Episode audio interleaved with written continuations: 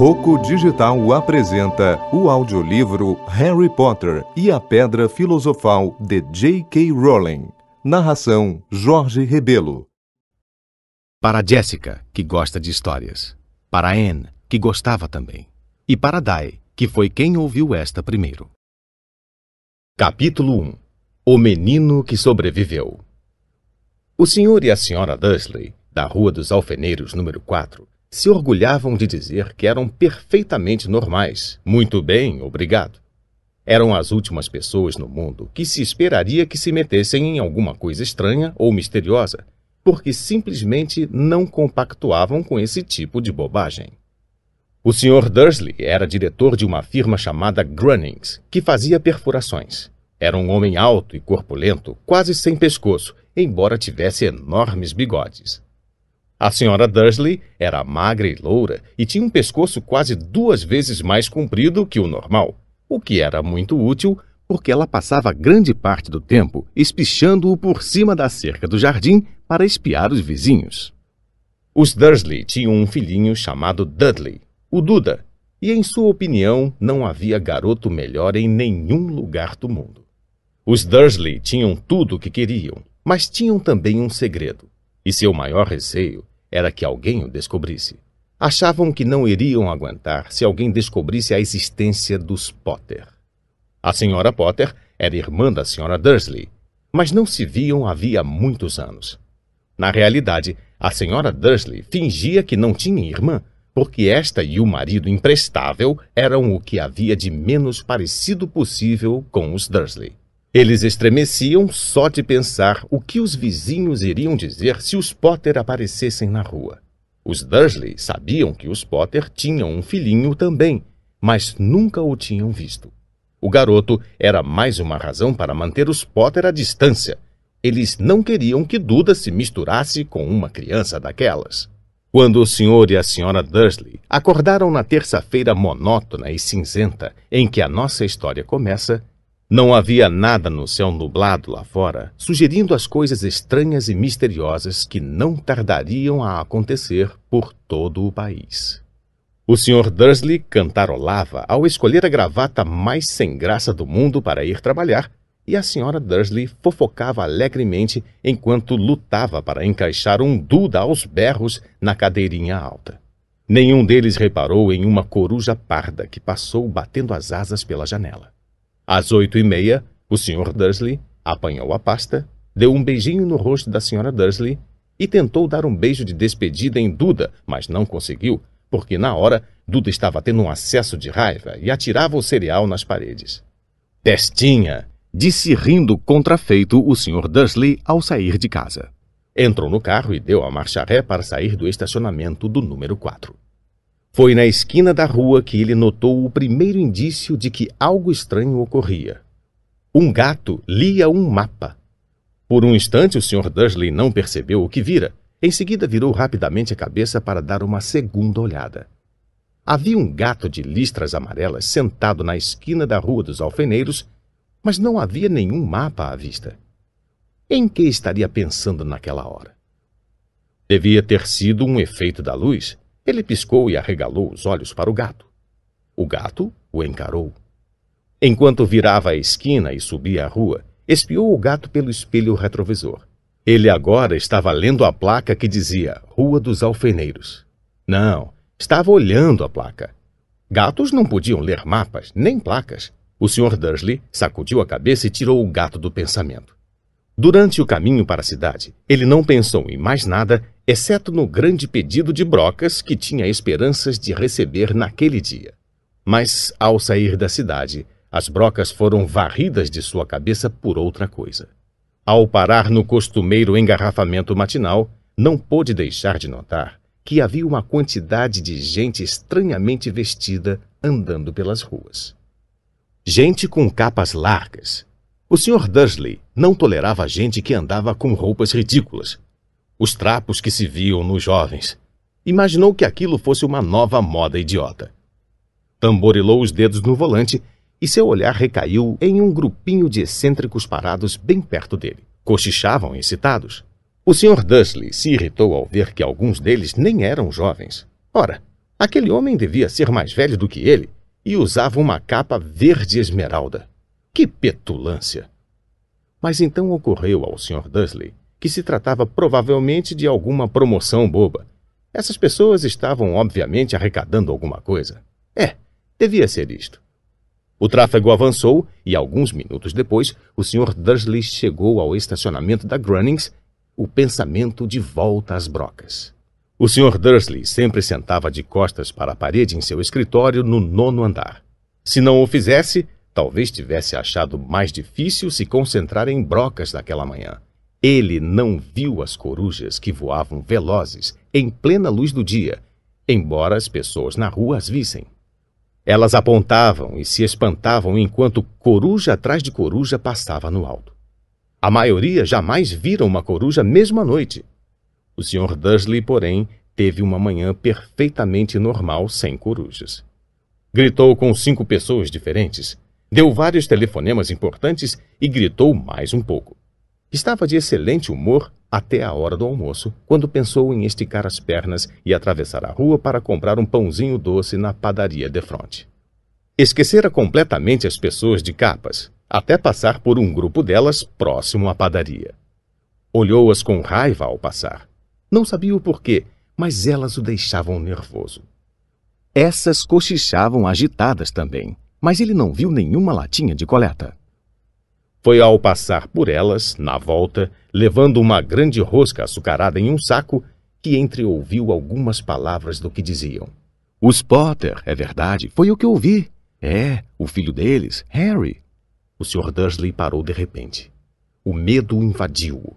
Virou a cabeça para olhar as pessoas que cochichavam como se quisesse dizer alguma coisa, mas pensou melhor. Atravessou a rua depressa, correu para o escritório Disse rispidamente à secretária que não o incomodasse, agarrou o telefone e quase terminara de discar o número de casa quando mudou de ideia. Pôs o fone no gancho e alisou os bigodes, pensando. Não, estava agindo como um idiota. Potter não era um nome tão fora do comum assim. Tinha certeza de que havia muita gente chamada Potter com um filho chamado Harry. Pensando bem, nem sequer tinha certeza de que o sobrinho tivesse o nome de Harry. Jamais vira o menino. Talvez fosse Ernesto ou Eduardo. Não tinha sentido preocupar a senhora Dursley. Ela sempre ficava tão perturbada à simples menção da irmã. Não a culpava. Se ele tivesse uma irmã como aquela. Mas mesmo assim, aquelas pessoas de capas. Achou bem mais difícil se concentrar nas brocas aquela tarde. E quando deixou o edifício às cinco horas, continuava tão preocupado que deu um encontrão em alguém parado ali à porta. Desculpe, murmurou, quando o velhinho cambaleou e quase caiu. Levou alguns segundos até o Sr. Dursley perceber que o homem estava usando uma capa roxa. Não parecia nada aborrecido por ter sido quase jogado ao chão. Ao contrário, seu rosto se abriu em um largo sorriso e ele disse numa voz esganiçada que fez os passantes olharem: Não precisa pedir desculpas, caro senhor, porque nada poderia me aborrecer hoje. Alegre-se, porque o você sabe quem finalmente foi-se embora. Até trouxas como o senhor deviam estar comemorando um dia tão feliz. E o velho abraçou o Sr. Dursley pela cintura e se afastou. O Sr. Dursley ficou pregado no chão fora abraçado por um completo estranho. E também achava que fora chamado de trouxa, o que quer que isso quisesse dizer. Estava abalado. Correu para o carro e partiu para casa, esperando que estivesse imaginando coisas, o que nunca esperara que fizesse, porque não aprovava a imaginação. Quando entrou no estacionamento do número 4, a primeira coisa que viu, e isso não melhorou o seu estado de espírito, foi o gato listrado que notara aquela manhã. Agora, ele estava sentado no muro do jardim. Tinha certeza de que era o mesmo. As marcas em volta dos olhos eram as mesmas. Chispa! disse o Sr. Dursley em voz alta. O gato não se mexeu. Apenas lançou-lhe um olhar severo. Será que isto era um comportamento normal para um gato? pensou o Sr. Dursley. Continuava decidido a não comentar nada com a esposa. A Sra. Dursley tivera um dia normal e agradável. Contou-lhe durante o jantar os problemas da senhora do lado com a filha e ainda que Duda aprendera uma palavra nova: nunca. O Sr. Dursley tentou agir normalmente. Depois que Duda foi se deitar, ele chegou à sala em tempo de ouvir o último noticiário noturno. E, por último, os observadores de pássaros em toda parte registraram que as corujas do país se comportaram de forma muito estranha hoje. Embora elas normalmente caçem à noite e raramente apareçam à luz do dia, centenas desses pássaros foram vistos hoje voando em todas as direções desde o alvorecer. Os especialistas não sabem explicar por que as corujas de repente mudaram o seu padrão de sono. O locutor se permitiu um sorriso. Muito misterioso. E agora com Jorge Mendes o nosso boletim meteorológico. Vai haver mais tempestades de corujas hoje à noite, Jorge? Bom, Eduardo, disse o meteorologista, não sei lhe dizer, mas não foram só as corujas que se comportaram de modo estranho hoje. Ouvintes de todo o país têm telefonado para reclamar que, em vez do aguaceiro que prometi para ontem, eles têm tido chuvas de estrelas. Talvez alguém ande festejando a noite das fogueiras uma semana mais cedo este ano. Mas posso prometer para hoje uma noite chuvosa. O Sr. Dursley ficou paralisado na poltrona estrelas cadentes em todo o país, corujas voando durante o dia, gente misteriosa usando capas por todo lado e um cochicho. Um cochicho a respeito dos Potter. A senhora Dursley entrou na sala trazendo duas xícaras de chá. Não adiantava. Teria que lhe dizer alguma coisa. Pigarreou nervoso. Petúnia, querida, você não tem tido notícias de sua irmã ultimamente?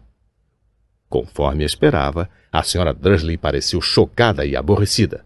Afinal, normalmente fingiam que ela não tinha irmã.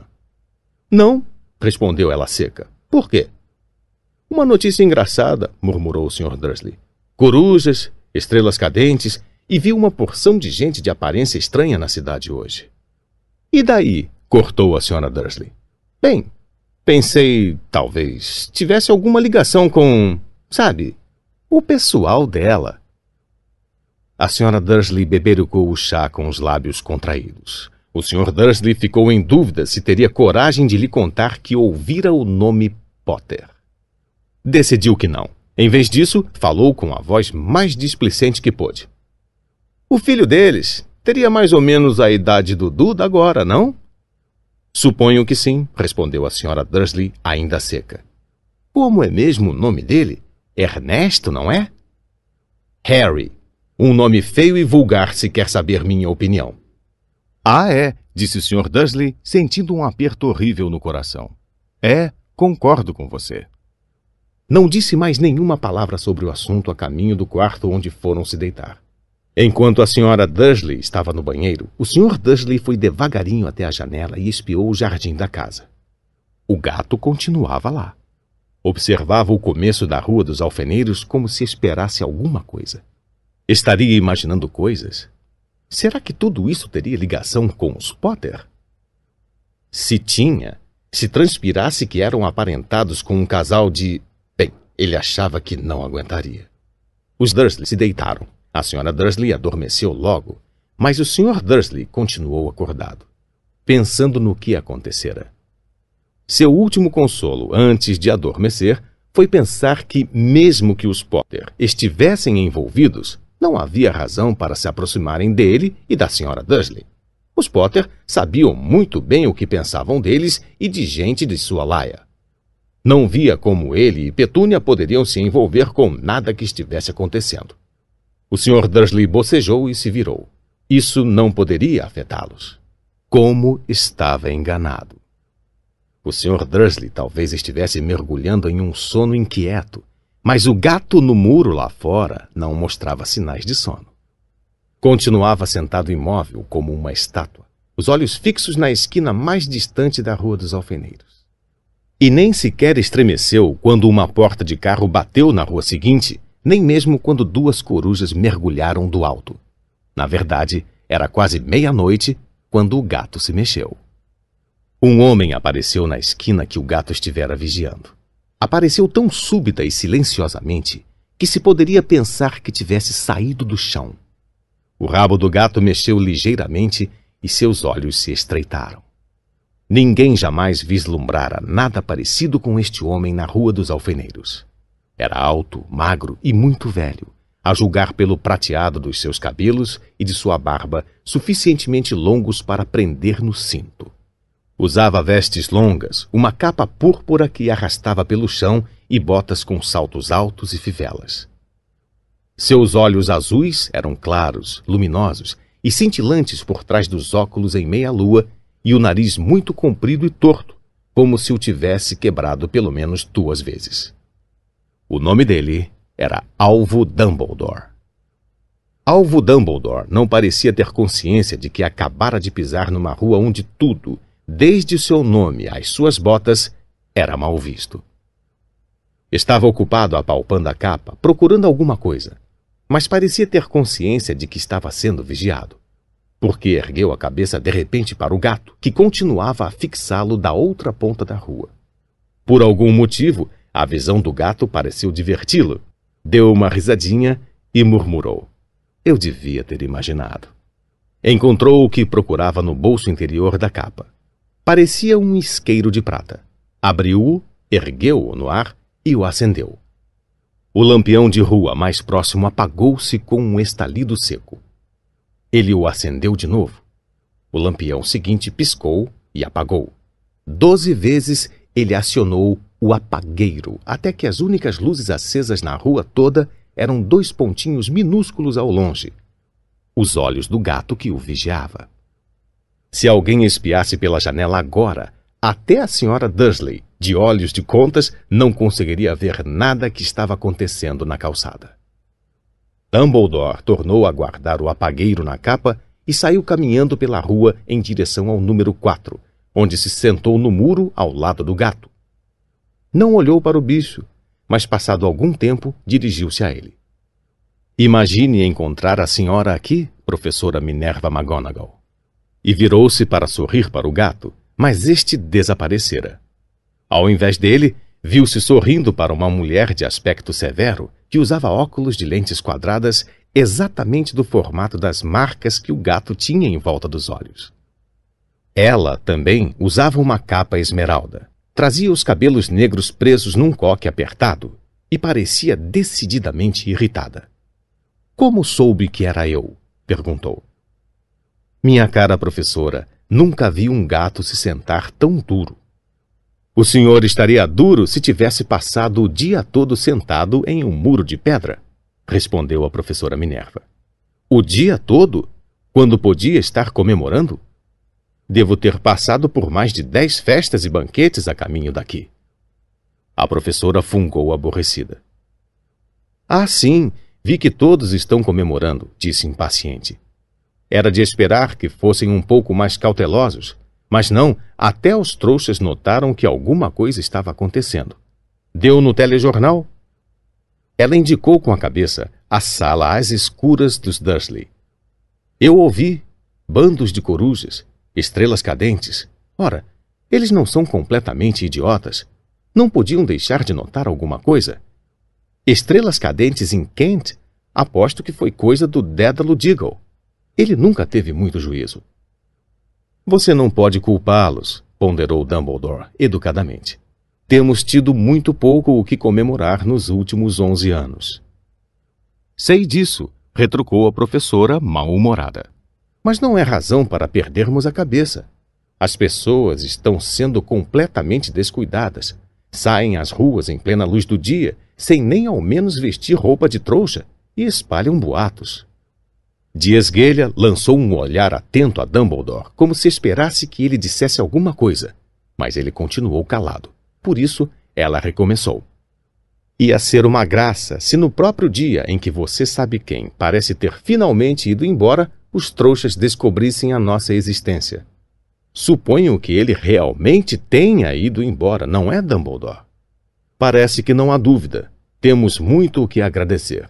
Aceita um sorvete de limão? Um o quê? Um sorvete de limão. É uma espécie de doce dos trouxas de que sempre gostei muito. Não, obrigada, disse a professora Minerva com frieza, como se não achasse que o momento pedia sorvetes de limão. mesmo que você sabe quem tenha ido embora. Minha cara professora, com certeza uma pessoa sensata como a senhora pode chamá-lo pelo nome. Toda essa bobagem de você sabe quem, há 11 anos venho tentando convencer as pessoas a chamá-lo pelo nome que recebeu: Voldemort. A professora franziu a cara, mas Dumbledore, que estava separando dois sorvetes de limão, pareceu não reparar. Tudo fica tão confuso quando todos não param de dizer você sabe quem. Nunca vi nenhuma razão para ter medo de dizer o nome de Voldemort. Sei que não vê, disse a professora parecendo meio exasperada, meio admirada. Mas você é diferente. Todo mundo sabe que é o único de quem você sabe. Ah, está bem. De quem Voldemort tem medo. Isto é um elogio, disse Dumbledore calmamente. Voldemort tinha poderes que nunca tive. Só porque você é muito. bem, nobre para usá-los. É uma sorte estar escuro. Nunca mais corei assim desde que Madame Pomfrey me disse que gostava dos meus abafadores de orelhas novos. A professora Minerva lançou um olhar severo a Dumbledore e disse: As corujas não são nada comparadas aos boatos que correm. Sabe o que todos estão dizendo? Por que ele foi embora? Que foi que finalmente o deteve? Aparentemente, a professora Minerva chegara ao ponto que estava ansiosa para discutir. A verdadeira razão pela qual estivera esperando o dia todo em cima de um muro frio e duro, porque nem como gato, nem como mulher, ela fixara antes um olhar tão penetrante em Dumbledore como agora. Era óbvio que, seja o que fosse que todos estavam dizendo, ela não iria acreditar até que Dumbledore confirmasse ser verdade. Dumbledore, porém, estava escolhendo mais um sorvete de limão e não respondeu. O que estão dizendo, continuou ela, é que a noite passada Voldemort apareceu em Godric's Hollow. Foi procurar os Potter. O boato é que Lilian e Tiago Potter estão. estão. que estão mortos. Dumbledore fez que sim com a cabeça. A professora Minerva perdeu o fôlego. Lilian e Tiago? Não posso acreditar. Não quero acreditar. Ah, alvo! Dumbledore estendeu a mão e deu-lhe um tapinha no ombro. Eu sei, eu sei, disse deprimido. A voz da professora Minerva tremeu ao prosseguir. E não é só isso. Estão dizendo que ele tentou matar o filho dos Potter, Harry, mas não conseguiu. Não conseguiu matar o garotinho. Ninguém sabe o porquê, nem o como, mas estão dizendo que na hora que não pôde matar Harry Potter, por alguma razão, o poder de Voldemort desapareceu e é por isso que ele foi embora. Dumbledore concordou com a cabeça. Sério. É. é verdade? gaguejou a professora. Depois de tudo o que ele fez, todas as pessoas que matou, não conseguiu matar um garotinho? É simplesmente espantoso. De tudo que poderia detê-lo, mas, por Deus, como foi que Harry sobreviveu? Só podemos imaginar, disse Dumbledore. Talvez nunca cheguemos a saber. A professora Minerva pegou um lenço de renda e secou com delicadeza os olhos por baixo das lentes dos óculos. Dumbledore deu uma grande fungada ao mesmo tempo que tirava o relógio de ouro do bolso e o examinava. Era um relógio muito estranho. Tinha doze ponteiros, mas nenhum número. Em vez deles, pequenos planetas giravam à volta. Mas devia fazer sentido para Dumbledore, porque ele o repôs no bolso e disse: Hagrid está atrasado. A propósito, foi ele que lhe disse que eu estaria aqui, suponho. Foi, e suponho que você não vá me dizer por que está aqui e não em outro lugar. Vim trazer Harry para o tio e a tia. Eles são a única família que lhe resta. Você não quer dizer. Você não pode estar se referindo às pessoas que moram aqui, exclamou a professora Minerva, pulando de pé e apontando para o número 4. Dumbledore, você não pode. Estive observando a família o dia todo. Você não poderia encontrar duas pessoas menos parecidas conosco. E tem um filho. Viu dando chutes na mãe até a rua, berrando porque queria balas. Harry Potter vir morar aqui? É o melhor lugar para ele, disse Dumbledore com firmeza. Os tios poderão lhe explicar tudo quando ele for mais velho. Escrevi-lhes uma carta. Uma carta? repetiu a professora com a voz fraca, sentando-se novamente no muro. Francamente, Dumbledore, você acha que pode explicar tudo isso em uma carta? Essas pessoas jamais vão entendê-lo. Ele vai ser famoso, uma lenda. Eu não me surpreenderia se o dia de hoje ficasse conhecido no futuro como o dia de Harry Potter. Vão escrever livros sobre Harry. Todas as crianças no nosso mundo vão conhecer o nome dele. Exatamente, disse Dumbledore, olhando muito sério por cima dos óculos de meia-lua.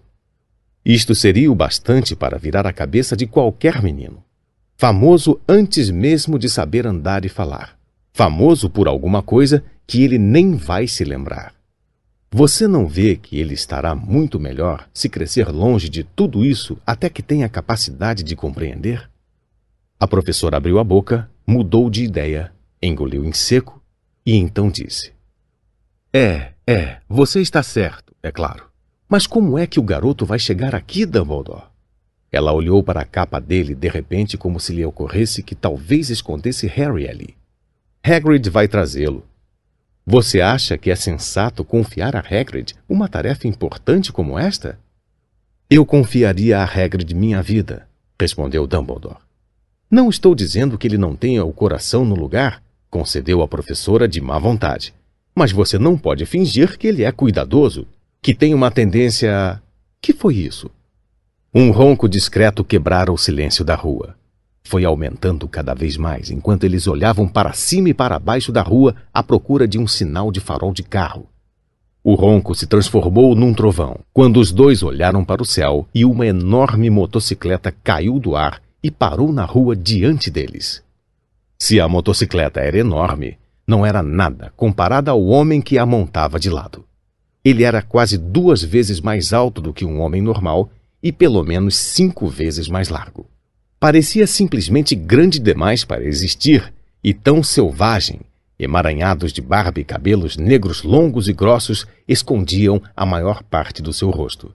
As mãos tinham o tamanho de uma lata de lixo e os pés calçados com botas de couro pareciam filhotes de golfinhos. Em seus braços imensos e musculosos, ele segurava um embrulho de cobertores. Hagrid! exclamou Dumbledore, parecendo aliviado. Finalmente. E onde foi que arranjou a moto? Pedi emprestada, professor Dumbledore, respondeu o gigante, desmontando cuidadosamente da moto ao falar. O jovem Sirius me emprestou. Trouxe ele, professor. Não teve nenhum problema. Não, senhor. A casa ficou quase destruída, mas consegui tirá-lo inteiro antes que os trouxas invadissem o lugar. Ele dormiu quando estávamos sobrevoando Bristol.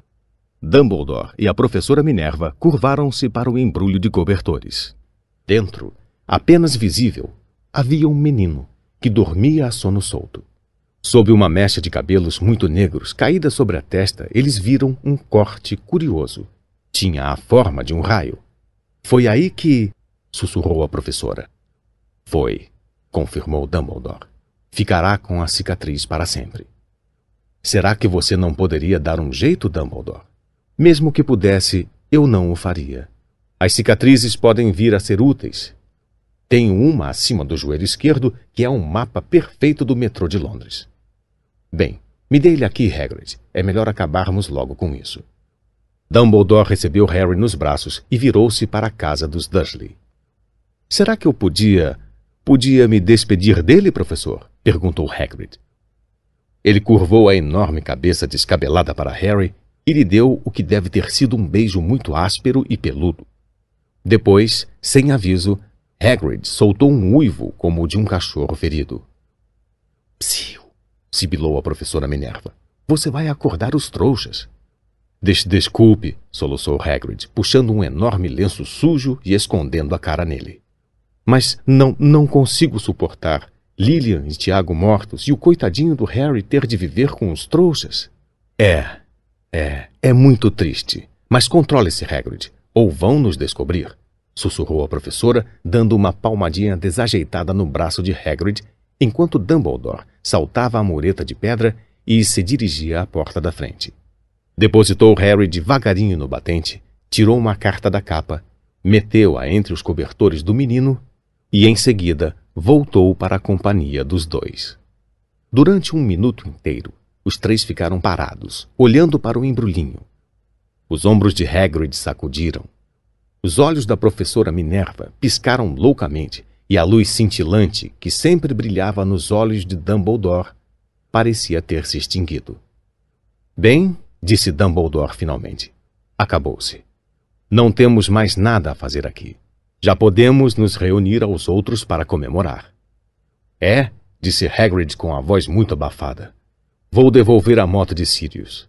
Boa noite, professora Minerva. Professor Dumbledore? Enxugando os olhos na manga da jaqueta, Hagrid montou na moto e acionou o motor com um pontapé. Com um rugido, ela levantou o voo e desapareceu na noite. Nos veremos em breve, espero, professora Minerva, falou Dumbledore com um aceno da cabeça. A professora Minerva assoou o nariz em resposta. Dumbledore se virou e desceu a rua. Na esquina, parou e puxou o apagueiro.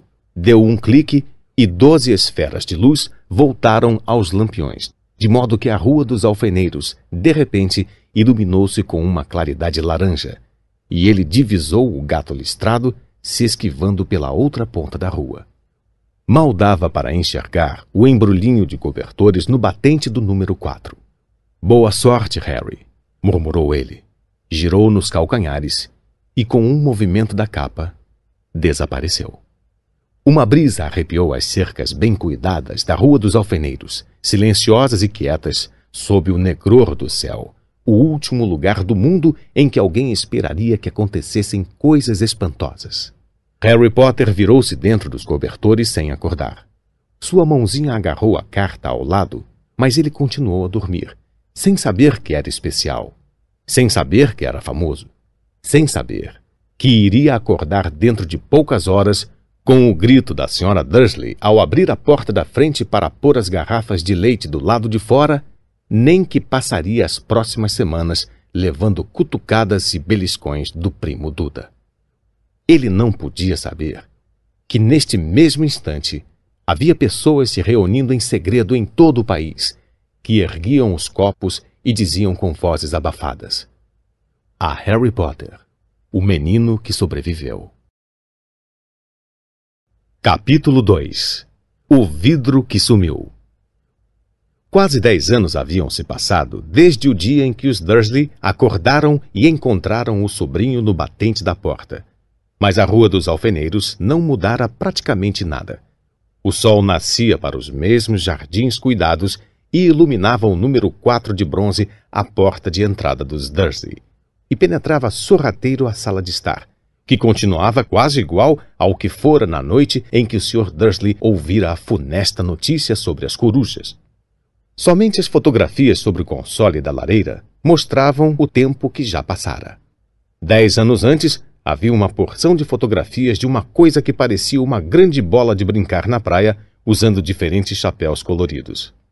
Mas Duda Dursley não era mais bebê, e agora as fotografias mostravam um menino grande e louro na primeira bicicleta, no carrossel de uma feira, brincando com o computador do pai, recebendo um beijo e um abraço da mãe. A sala não continha nenhuma indicação de que havia outro menino na casa. No entanto, Harry Potter continuava lá, no momento adormecido, mas não por muito tempo. Sua tia Petúnia acordara e foi sua voz aguda que produziu o primeiro ruído do dia. Acorde! Levante-se! Agora! Harry acordou assustado. A tia bateu à porta outra vez. Acorde! gritou. Harry ouviu-a caminhar em direção à cozinha e, em seguida, uma frigideira bater no fogão. Virou-se de costas e tentou se lembrar do sonho em que estava. Era um sonho gostoso. Havia uma motocicleta. Tinha a estranha sensação que já vira esse sonho antes. A tia voltara à porta. Você já se levantou? perguntou. Quase, respondeu Harry. Bem, ande depressa. Quero que você tome conta do bacon e não se atreva a deixá-lo queimar. Quero tudo perfeito no aniversário de Duda. Harry gemeu. Que foi que você disse? perguntou a tia com rispidez. Nada, nada. O aniversário de Duda. Como podia ter esquecido? Harry levantou-se devagar e começou a procurar as meias. Encontrou-as debaixo da cama e, depois de retirar uma aranha de um pé, calçou-as. Harry estava acostumado com aranhas, porque o armário sob a escada vivia cheio delas e era ali que ele dormia. Já vestido, saiu para o corredor que levava à cozinha. A mesa quase desaparecera, tantos eram os presentes de aniversário de Duda. Pelo que via, Duda ganhara o novo computador que queria, para não falar na segunda televisão e na bicicleta de corrida. Para o que exatamente Duda queria uma bicicleta de corrida era um mistério para Harry, porque Duda era muito gordo e detestava fazer exercícios. A não ser, é claro, que envolvessem bater em alguém. O saco de pancadas preferido de Duda era Harry, mas nem sempre Duda conseguia pegá-lo. Harry não parecia, mas era muito rápido. Talvez fosse porque vivia num armário escuro, mas Harry sempre fora pequeno e muito magro para a idade. Parecia ainda menor e mais magro do que realmente era, porque só lhe davam para vestir as roupas velhas de Duda. E Duda era quatro vezes maior do que ele. Harry tinha um rosto magro, joelhos ossudos, cabelos negros e olhos muito verdes. Usava óculos redondos, remendados com fita adesiva, por causa das muitas vezes que Duda o socara no nariz. A única coisa que Harry gostava em sua aparência era uma cicatriz fininha na testa que tinha a forma de um raio. Existia desde que se entendia por gente, e a primeira pergunta que se lembrava de ter feito à tia Petúnia era como a arranjara. No desastre de carro em que seus pais morreram, respondera ela. E não faça perguntas. Não faça perguntas. Esta era a primeira regra para levar uma vida tranquila com os Dursley. Tio Walter entrou na cozinha quando Harry estava virando o bacon. Penteie o cabelo, mandou, à guisa de bom dia. Mais ou menos uma vez por semana, tio Walter espiava por cima do jornal e gritava que Harry precisava cortar os cabelos. Harry deve ter feito mais cortes que o resto dos meninos de sua classe somados, mas não fazia diferença. Seus cabelos simplesmente cresciam daquele jeito, para todo lado. Harry estava fritando os ovos na altura em que Duda chegou à cozinha com a mãe. Duda se parecia muito com o tio Walter. Tinha um rosto grande e rosado, pescoço curto, olhos azuis pequenos e aguados e cabelos louros muito espessos e assentados na cabeça enorme e densa. Tia Petúnia dizia com frequência que Duda parecia um anjinho.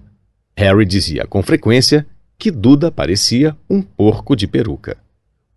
Harry pôs os pratos de ovos com bacon na mesa, o que foi difícil porque não havia muito espaço.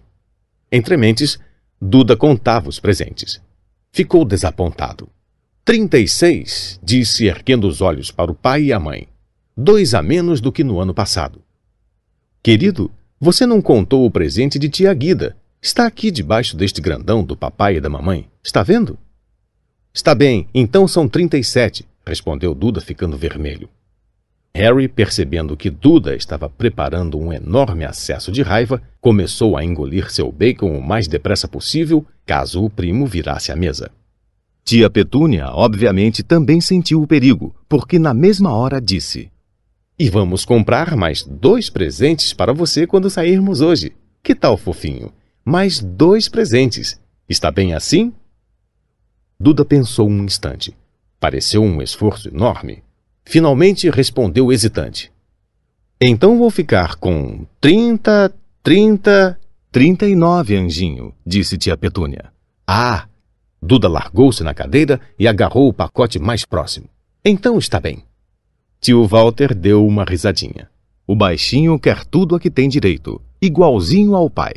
É isso aí, garoto! E arrepiou os cabelos de Duda com os dedos. Naquele instante, o telefone tocou e tia Petúnia foi atendê-lo, enquanto Harry e tio Walter assistiam Duda desembrulhar a bicicleta de corrida, a câmara de filmar, um aeromodelo com controle remoto 16 jogos de computador e um gravador de vídeos. Estava rasgando a embalagem de um relógio de ouro quando tia Petúnia voltou do telefone, parecendo ao mesmo tempo zangada e preocupada. Más notícias, Walter. A senhora Fig fraturou a perna. Não pode ficar com ele. E indicou Harry com a cabeça. Duda boquiabriu-se de horror, mas o coração de Harry deu um salto. Todo ano, no aniversário de Duda, os pais dele o levavam para passar o dia com um amiguinho em parques de aventuras, lanchonetes ou no cinema. Todo ano deixavam Harry com a senhora Fig, uma velha maluca que morava ali perto. Harry detestava o lugar. A casa inteira cheirava a repolho e a senhora Fig lhe mostrava fotografias de todos os gatos que já tivera. E agora? perguntou tia Petúnia, olhando furiosa para Harry, como se ele tivesse planejado tudo. Harry sabia que devia sentir pena da senhora Fig, que quebrara a perna, mas não era fácil quando lembrava que ia passar um ano sem ter que olhar para o Tobias, o Neres, seu Patinhas e o Pompom outra vez. Poderíamos ligar para a Guida, sugeriu tio Walter. Não diga bobagem, Walter. Ela detesta o menino. Com frequência, os Dursley falavam de Harry assim, como se ele não estivesse presente.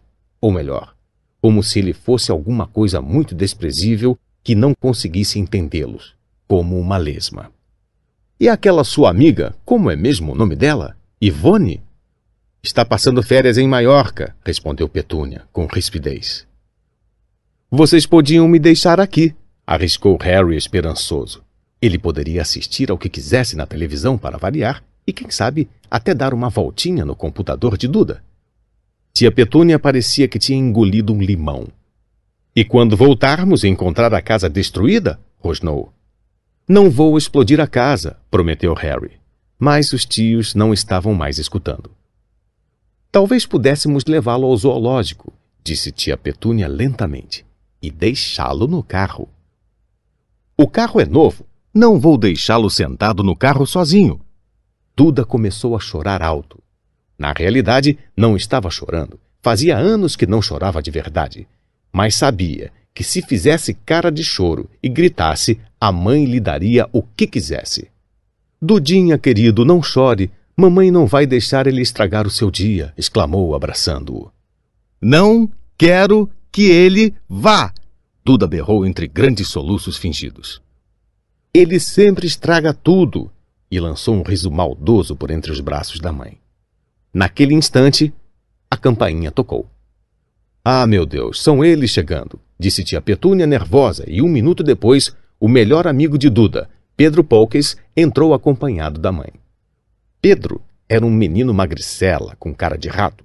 Em geral, era quem segurava para trás os braços dos garotos enquanto Duda batia neles. Na mesma hora, Duda parou de fingir que estava chorando. Meia hora depois, Harry, que não conseguia acreditar em sua sorte, estava sentado no banco traseiro do carro dos Dursley, com Pedro e Duda a caminho do jardim zoológico pela primeira vez na vida. O tio e a tia não tinham conseguido pensar no que fazer com ele, mas antes de saírem, tio Walter puxara Harry para o lado. Estou lhe avisando, disse, aproximando a cara grande e vermelha de Harry. Estou lhe avisando, moleque. A primeira gracinha que fizer, a primeira, vai ficar preso naquele armário até o Natal. Não vou fazer nada, disse Harry. Juro. Mas tio Walter não acreditou nele. Ninguém nunca acreditava. O problema era que sempre aconteciam coisas estranhas à volta de Harry e simplesmente não adiantava dizer aos Dursley que não era sua culpa. Uma vez, tia Petúnia, cansada de ver Harry voltar do barbeiro como se não tivesse estado lá, apanhara uma tesoura de cozinha e cortara o cabelo dele tão curto que o deixara quase careca, exceto por uma franja que ela deixou para esconder aquela cicatriz horrorosa. Duda morrera de rir de Harry, que passou a noite acordado imaginando o que seria a escola no dia seguinte, onde já riam dele por causa das roupas folgadas e dos óculos emendados com fita adesiva.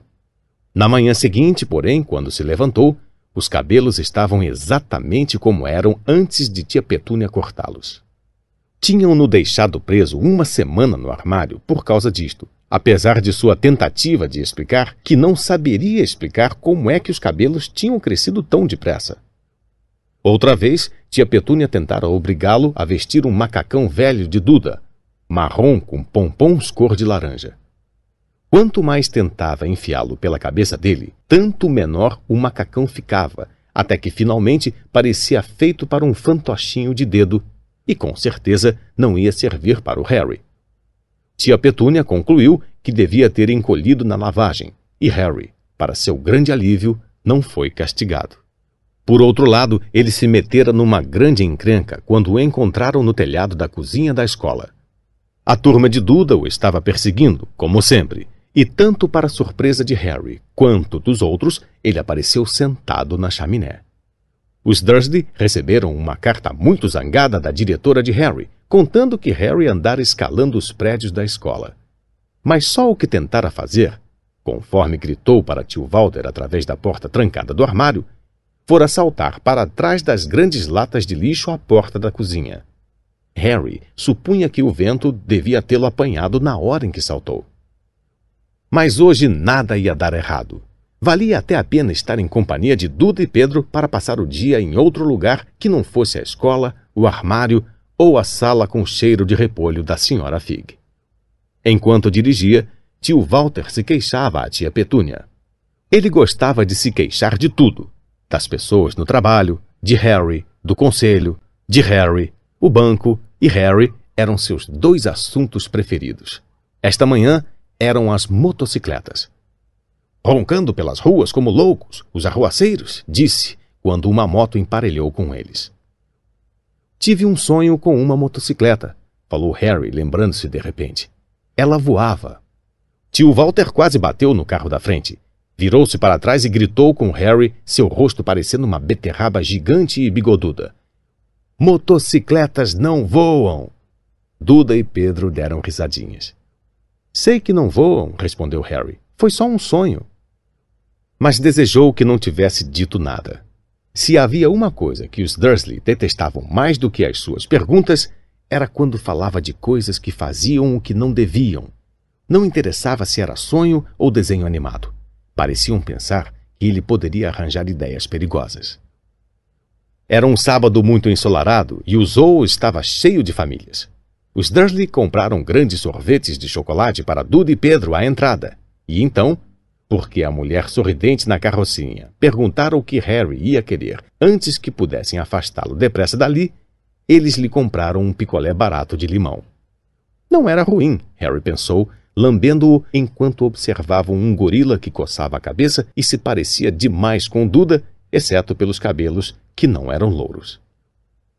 Harry passou a melhor manhã que já tivera em muito tempo. Cuidou de andar um pouco afastado dos Dursley, de modo que Duda e Pedro, que ali pela hora do almoço estavam começando a se chatear com os bichos, não recaíssem no seu passatempo favorito de bater no primo. Almoçaram no restaurante do Zoo e quando Duda teve um acesso de raiva porque seu sorvetão não era bastante grande, tio Walter comprou-lhe outro e deixou Harry terminar o primeiro. Depois, Harry achou que devia ter adivinhado que estava bom demais para durar muito tempo. Terminado o almoço, foram visitar o alojamento dos répteis. Era fresco e escuro ali, com quadrados iluminados ao longo das paredes. Por trás dos vidros Rastejavam e deslizavam em pedaços de pau e em pedras todos os tipos de cobras e lagartos. Duda e Pedro queriam ver as enormes cobras venenosas e as grossas pitones que esmagavam um homem. Duda logo encontrou a maior cobra que havia. Poderia dar duas voltas no carro de tio Walter e amassá-lo até reduzi-lo ao tamanho de uma lata de lixo. Mas naquela hora, ela não estava disposta a fazer nada. Na realidade, estava dormindo a sono solto. Duda parou, o nariz comprimido contra o vidro, observando as espirais marrons e reluzentes. Faz ela se mexer, choramingou para o pai.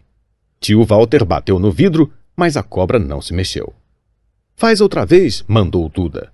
Tio Walter bateu no vidro com os nós dos dedos, mas a cobra continuou dormindo. Que chato, queixou-se Duda, e saiu arrastando os pés. Harry veio se postar na frente do tanque e estudou a cobra com atenção. Não se admiraria se a própria cobra morresse de tédio. Não tinha companhia a não ser aquela gente idiota que batucava no vidro, tentando incomodá-la o dia inteiro. Era pior do que ter um armário por quarto, onde a única visita era a tia Petúnia esmurrando a porta para acordá-lo. Mas ao menos ele podia visitar o resto da casa. A cobra inesperadamente abriu os olhos, que pareciam contas. Devagarinho, muito devagarinho, levantou a cabeça até seus olhos chegarem ao nível dos de Harry. E piscou. Harry arregalou os olhos e olhou depressa a toda volta para ver se havia alguém olhando. Não havia. E retribuiu o olhar da cobra, piscando também. A cobra acenou com a cabeça na direção de tio Walter e de Duda, depois levantou os olhos para o teto. Lançou um olhar a Harry que dizia com todas as letras: Isso é o que me acontece o tempo todo. Eu sei, murmurou Harry pelo vidro embora não tivesse muita certeza se a cobra poderia ouvi-lo. Deve ser bem chato. A cobra concordou com um aceno de cabeça enfático. Mas de onde é que você veio? perguntou Harry.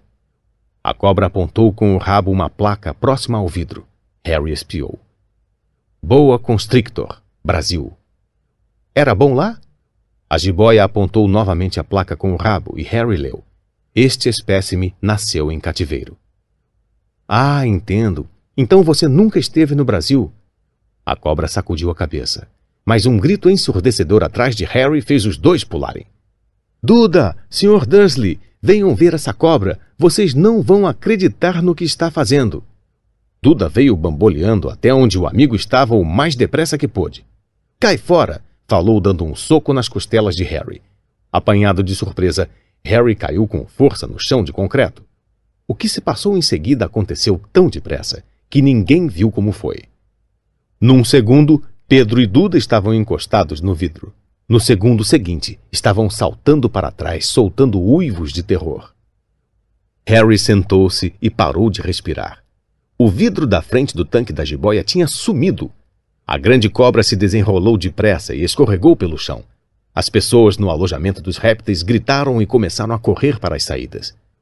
Quando a cobra passou rápido por ele, Harry poderia jurar que uma voz baixa e sibilante tinha dito: Brasil, aqui vou eu. Obrigada, amigo. O zelador do alojamento dos répteis ficou em estado de choque. Mas o vidro? Ele não parava de repetir. Para onde foi o vidro? O diretor do zoo, em pessoa, preparou uma xícara de chá forte para a tia Petúnia enquanto se desculpava mil vezes. Pedro e Duda só conseguiam balbuciar. Pelo que Harry vira, a cobra não fizera nada, a não ser fingir abocanhar os calcanhares deles quando passou, mas quando chegaram finalmente ao carro do tio Walter, Duda estava contando que a cobra quase lhe arrancara a perna dentadas, enquanto Pedro jurava que a cobra tentara apertá-lo até matar. Mas o pior de tudo, pelo menos para Harry, foi Pedro ter se acalmado o suficiente para perguntar. Harry estava conversando com ela, não estava Harry? Tio Walter esperou até Pedro estar longe da casa para brigar com Harry. Estava tão zangado que mal podia falar. Conseguiu apenas dizer: Vá! Armário! Harry! Sem comida! Antes de desmontar em uma cadeira e tia Petúnia ter que correr para lhe servir uma boa dose de conhaque. Muito mais tarde, deitado no seu armário, Harry desejou ter um relógio. Não sabia que horas eram e não tinha certeza se os Dursley já estariam dormindo. Até que estivessem, ele não poderia se arriscar a ir escondido até a cozinha buscar alguma coisa para comer. Vivia com os Dursley havia quase dez anos. Dez infelizes anos. Desde que se lembrava. Desde que era bebê e seus pais tinham morrido naquele acidente de carro. Não conseguia se lembrar de ter estado no carro quando os pais morreram. Às vezes, quando forçava a memória durante longas horas em seu armário, lembrava-se de uma estranha visão. Um lampejo ofuscante de luz verde e uma queimadura na testa. Isto, supunha ele, era o acidente, embora não conseguisse lembrar de onde vinha toda aquela luz verde. Não conseguia lembrar nada dos pais. A tia e o tio nunca falavam neles e, naturalmente, tinham-no proibido de fazer perguntas e não havia fotografias deles na casa. Quando era mais novo, Harry sonhara muitas vezes com um parente desconhecido que vinha levá-lo embora. Mas isto nunca acontecera. Os Dursley eram sua única família. Ainda assim, ele achava, ou talvez fosse só uma esperança, que estranhos na rua o conheciam. E eram estranhos muito estranhos. Um homenzinho de cartola roxa se curvara para ele uma vez quando estava fazendo compras com tia Petúnia e Duda. Depois de perguntar a Harry, furiosa, se ele conhecia o homem, tia Petúnia tinha empurrado os meninos depressa para fora da loja sem comprar nada. Uma velha amalucada, toda vestida de verde uma vez, acenara alegremente para ele no ônibus. Um careca com um longo casaco púrpura chegara a apertar sua mão na rua um dia desses e, em seguida, se afastara sem dizer nada. A coisa mais estranha nessas pessoas era a maneira com que pareciam desaparecer no instante em que Harry tentava vê-los melhor. Na escola, Harry não tinha ninguém. Todos sabiam que a turma de Duda odiava aquele estranho Harry Potter, com suas roupas velhas e folgadas e os óculos remendados. E ninguém gostava de contrariar a turma do Duda.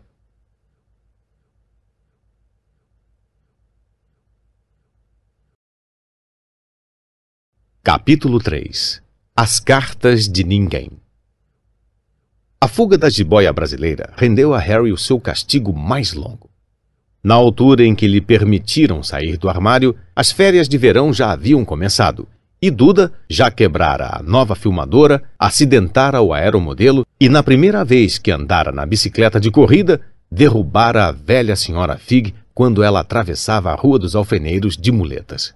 Harry ficou contente que as aulas tivessem acabado, mas não conseguia escapar da turma de Duda, que visitava a casa todo dia. Pedro, Dennis, Malcolm e Gordon eram todos grandes e burros, mas como Duda era o maior e o mais burro do bando, era o líder. Os demais ficavam bastante felizes de participar do esporte favorito de Duda, perseguir Harry. Por esta razão, Harry passava a maior parte do tempo possível fora de casa, perambulando e pensando no fim das férias, no qual conseguia vislumbrar um raiozinho de esperança. Quando setembro chegasse, ele iria para a escola secundária e, pela primeira vez na vida, não estaria em companhia de Duda. Duda tinha uma vaga na antiga escola de tio Walter, Smeltings. Pedro ia para lá também. Harry, por outro lado, ia para a escola secundária local. Duda achava muita graça nisso. Eles metem a cabeça dos garotos no vaso sanitário no primeiro dia de escola, contou ele a Harry. Quer ir lá em cima praticar? Não, obrigado, respondeu Harry. O coitado do vaso nunca recebeu nada tão horrível quanto a sua cabeça. É capaz de passar mal. E correu antes que Duda conseguisse entender o que dissera. Certo dia de julho, tia Petúnia levou Duda a Londres para comprar o uniforme da Smeltings e deixou Harry com a senhora Fig. A senhora Fig não estava tão ruim quanto de costume. Afinal, fraturara a perna porque tropeçara em um dos gatos e não parecia gostar tanto deles quanto antes. Deixou Harry assistir à televisão e lhe deu um pedaço de bolo de chocolate, que, pelo gosto, parecia ter muitos anos. Naquela noite, Duda desfilou para a família reunida na sala de estar, vestindo o uniforme novo da Smeltings. Os alunos da Smeltings usavam casaca marrom avermelhada, calções cor de laranja e chapéus de palha. Carregavam também bengalas nodosas, que usavam para bater uns nos outros quando os professores não estavam olhando. Isto era considerado um bom treinamento para o futuro. Ao contemplar Duda nos calções laranja novos, tio Walter disse com a voz embargada que aquele era o momento de maior orgulho em sua vida. Tia Petúnia rompeu em lágrimas e disse que não podia acreditar que era o seu Dudinha. Estava tão bonito e adulto. Harry não confiou no que poderia dizer. Achou que duas de suas costelas talvez já tivessem partido, só com esforço para não rir. Havia um cheiro horrível na cozinha na manhã seguinte, quando Harry entrou para o café da manhã. Parecia vir de uma grande tina de metal dentro da pia. Ele se aproximou para espiar. A tina aparentemente estava cheia de trapos sujos que boiavam em água cinzenta. O que é isso? perguntou a tia Petúnia. Os lábios dela se contraíram como costumavam fazer quando ele se atrevia a fazer uma pergunta. O seu uniforme novo de escola, respondeu. Harry espiou para dentro da tina outra vez. Ah, comentou, eu não sabia que tinha que ser tão molhado. Não seja idiota, retorquiu tia Petúnia com rispidez. Estou tingindo de cinzento umas roupas velhas de Duda para você. Vão ficar iguaizinhas às dos outros quando o terminar. Harry tinha sérias dúvidas, mas achou melhor não discutir. Sentou-se à mesa e tentou pensar na aparência que teria no primeiro dia de aula, como se estivesse usando retalhos de pele de elefante velho, provavelmente. Duda e tio Walter entraram ambos com os narizes franzidos por causa do cheiro do novo uniforme de Harry. Tio Walter abriu o jornal, como sempre fazia, e Duda bateu na mesa com a bengala da Smeltings que ele carregava para todo lado. Ouviram o clique da portinhola para cartas e o som da correspondência caindo no capacho da porta. Apanhe o correio, Duda, disse tio Walter por trás do jornal. Mande o Harry apanhar. Apanhe o correio, Harry. Mande o Duda apanhar. Cutuque ele com a bengala das Smeltings, Duda. Harry se esquivou da bengala das Smeltings e foi apanhar o correio. Havia três coisas no capacho. Um postal da irmã do tio Walter, Guida, que estava passando férias na ilha de White, um envelope pardo que parecia uma conta e uma carta para Harry. Harry apanhou-a e ficou olhando, o coração vibrando como um elástico gigante. Ninguém, jamais em toda sua vida, lhe escrevera. Quem escreveria? Ele não tinha amigos, nem outros parentes, não era sócio da biblioteca, de modo que jamais recebera sequer os bilhetes grosseiros pedindo a devolução de livros. Contudo, ali estava uma carta, endereçada tão claramente que não podia haver engano. Sr. H. Potter, o armário sob a escada, Rua dos Alfeneiros 4, Little Winging, Surrey. O envelope era grosso e pesado, feito de pergaminho amarelo e endereçado com tinta verde esmeralda. Não havia selo. Quando virou o envelope, com a mão trêmula, Harry viu um lacre de cera púrpura com um brasão, um leão, uma águia, um texugo e uma cobra circulando uma grande letra H. Anda depressa, moleque, gritou tio Walter da cozinha. Está fazendo o quê? Procurando cartas bombas? E riu da própria piada. Harry voltou à cozinha, ainda de olhos fixos na carta. Entregou a conta e o postal ao tio Walter. Sentou-se e começou a abrir lentamente o envelope amarelo. Tio Walter rasgou o envelope da conta, deu um bufo de desdém e virou o postal. Guida está doente, informou a tia Petúnia. Comeu um marisco suspeito. Pai! exclamou Duda de repente. Pai, Harry recebeu uma carta. Harry ia desdobrar a carta, escrita no mesmo pergaminho grosso que o envelope, quando o tio Walter arrancou-a de sua mão. É minha, disse Harry, tentando recuperá-la. Quem iria escrever para você? zombou o tio Walter, sacudindo a carta com uma das mãos para desdobrá-la e percorrendo-a com o olhar. Seu rosto passou de vermelho para verde mais rápido do que um sinal de tráfego. E não parou aí. Segundos depois ficou branco acinzentado, cor de mingau de aveia velho. Petúnia! ofegou. Duda tentou agarrar a carta para lê-la, mas tio Walter segurou-a no alto fora do seu alcance.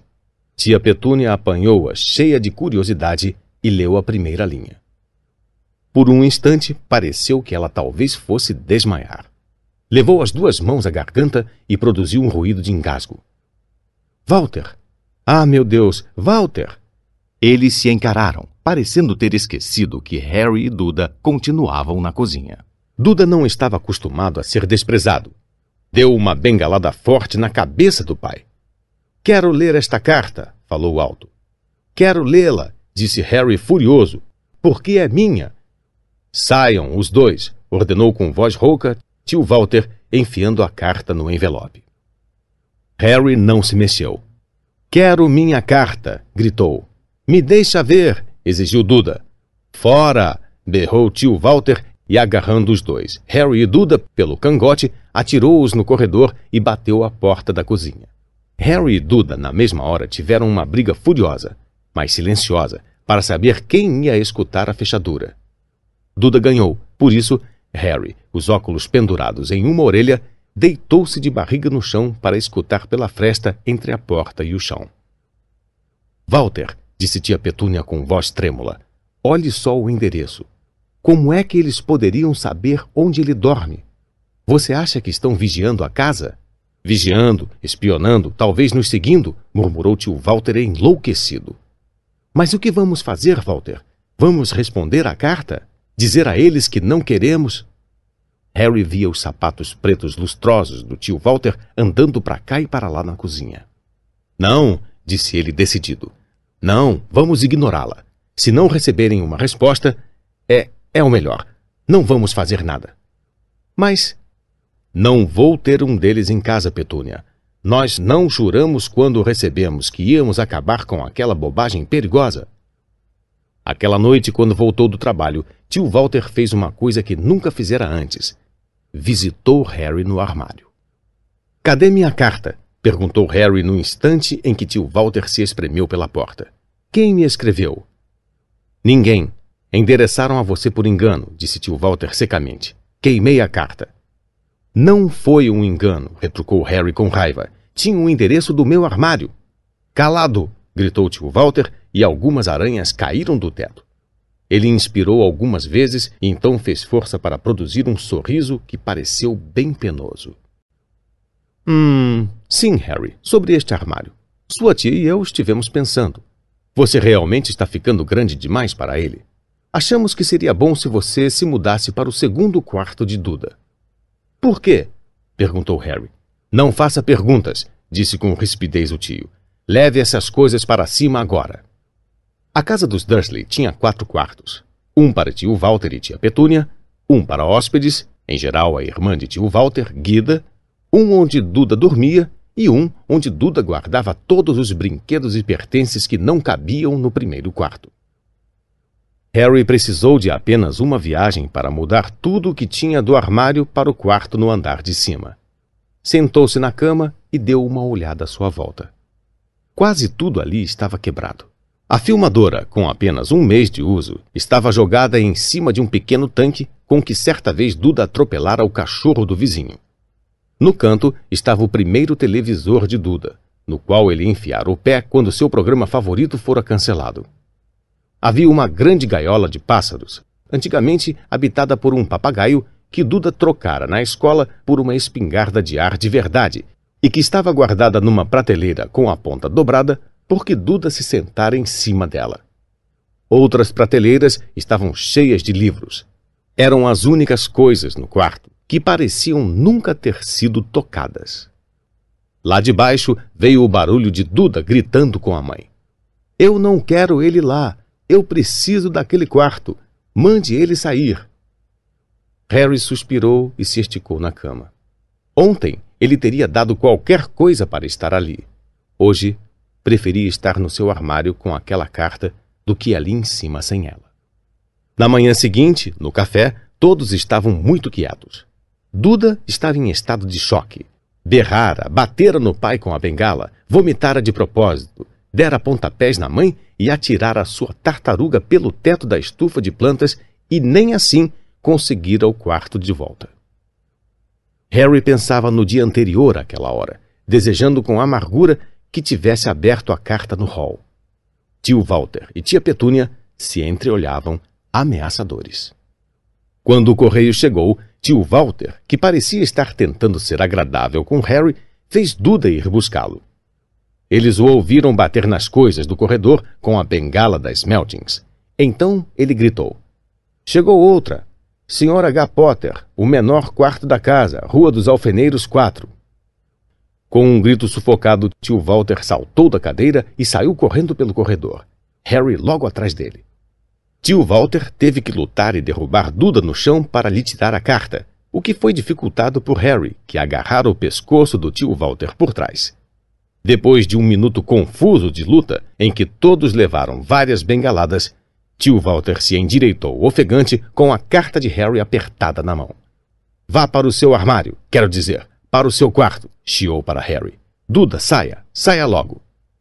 Harry deu voltas e mais voltas no novo quarto. Alguém sabia que ele se mudara do armário e parecia saber que ele não recebera a primeira carta. Isto significava com certeza que ia tentar outra vez? E desta vez ele tomaria providências para que desse certo. Tinha um plano. O despertador consertado tocou às seis horas na manhã seguinte. Harry desligou-o depressa e se vestiu em silêncio. Não podia acordar os Dursley. Desceu as escadas sorrateiro sem acender nenhuma luz. Ia esperar pelo carteiro na esquina da Alfeneiros e receber primeiro as cartas endereçadas ao número 4. Seu coração batia com força quando atravessou sem ruído o corredor escuro até a porta da entrada. Arre! Harry deu um salto no ar. Pisara em alguma coisa grande e mole no capacho. Uma coisa viva. As luzes se acenderam no primeiro andar, e, para seu horror, Harry percebeu que a coisa grande e mole tinha a cara do tio. Tio Walter estava dormindo junto à porta de entrada em um saco de dormir para impedir que Harry fizesse exatamente o que estava tentando fazer. Gritou com Harry quase meia hora e depois lhe disse para ir preparar uma xícara de chá. Harry foi para a cozinha arrastando os pés, infeliz, e quando conseguiu voltar, o correio tinha sido entregue, bem no colo de tio Walter. Harry viu três cartas endereçadas em tinta verde. Quero. Começou, mas tio Walter estava rasgando as cartas em pedacinhos bem diante dos seus olhos. Tio Walter não foi trabalhar naquele dia. Ficou em casa e pregou a portinhola para cartas. Entende, explicou a tia Petúnia por entre os lábios cheios de pregos. Se eles não puderem entregar, então terão de desistir. Não tenho muita certeza de que isto vai dar certo, Walter. Ah, a cabeça dessa gente funciona de maneira estranha, Petúnia. Eles não são como você e eu, disse tio Walter, tentando bater um prego com um pedaço de bolo de frutas que tia Petúnia acabara de lhe trazer. Na sexta-feira, chegaram nada menos de doze cartas para Harry. Como não passavam pela portinhola da correspondência, tinham sido empurradas por baixo da porta metidas pelos lados e algumas até forçadas pela janelinha do banheiro no térreo. Tio Walter ficou em casa de novo.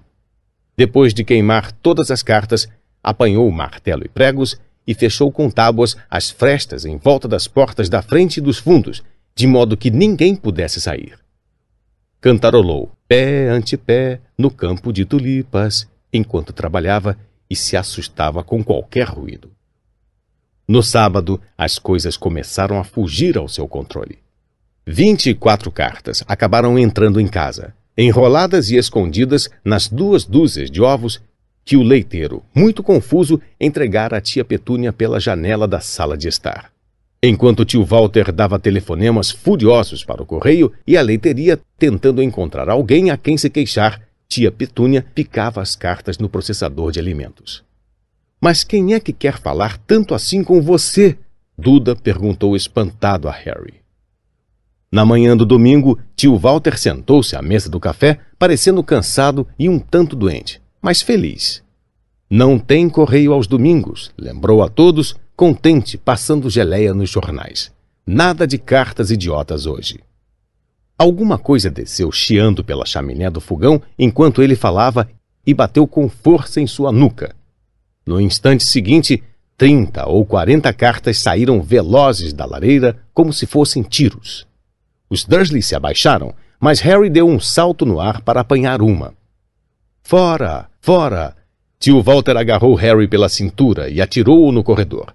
Depois que tia Petúnia e Duda tinham corrido para fora protegendo o rosto com os braços, tio Walter bateu a porta. Eles podiam ouvir as cartas disparando para dentro da cozinha, ricocheteando nas paredes e no chão. Já chega, disse tio Walter, tentando falar com calma, mas ao mesmo tempo arrancando tufos de pelos dos bigodes. Quero vocês aqui de volta em cinco minutos, prontos para sair. Vamos viajar.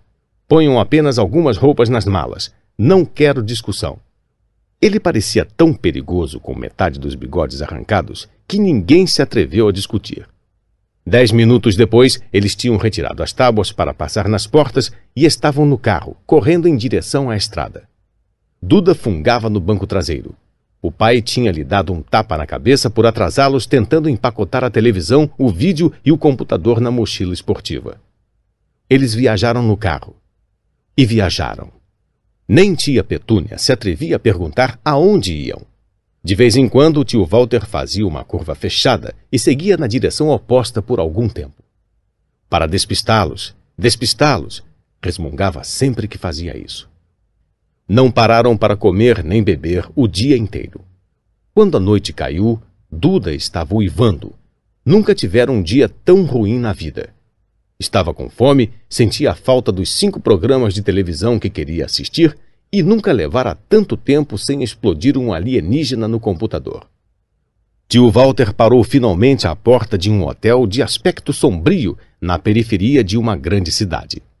Duda e Harry dividiram um quarto com duas camas iguais e lençóis úmidos que cheiravam a mofo.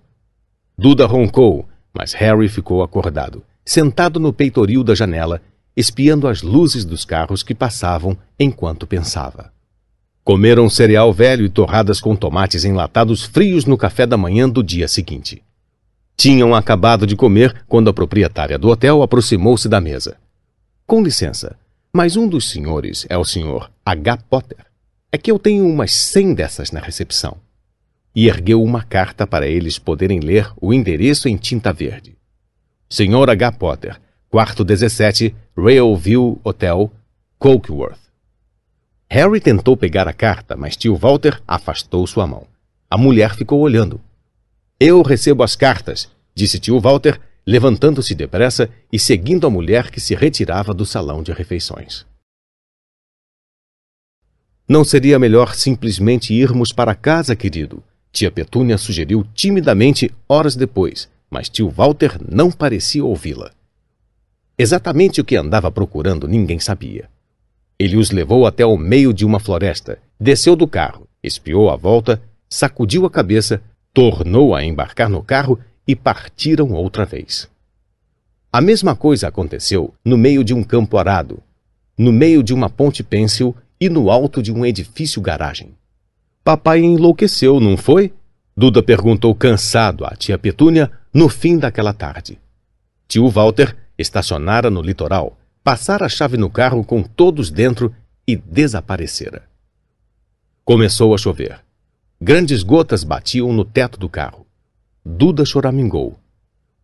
É segunda-feira, falou a mãe.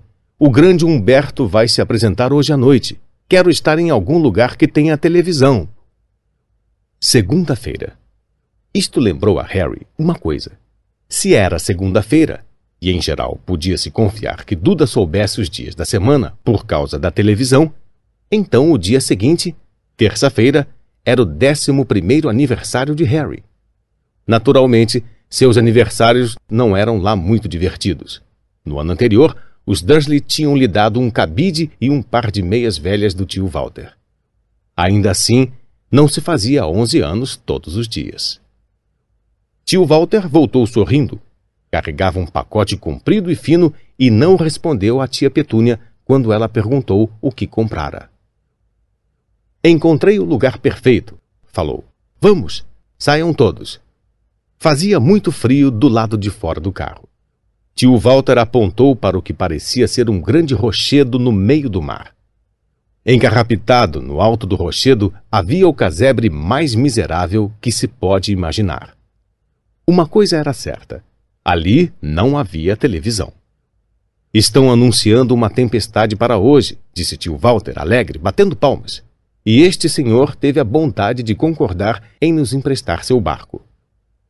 Um homem desdentado vinha descansadamente em direção a eles e apontava com um sorriso muito maldoso para um barco a remos, velho, que subia e descia nas águas cinza grafite lá embaixo.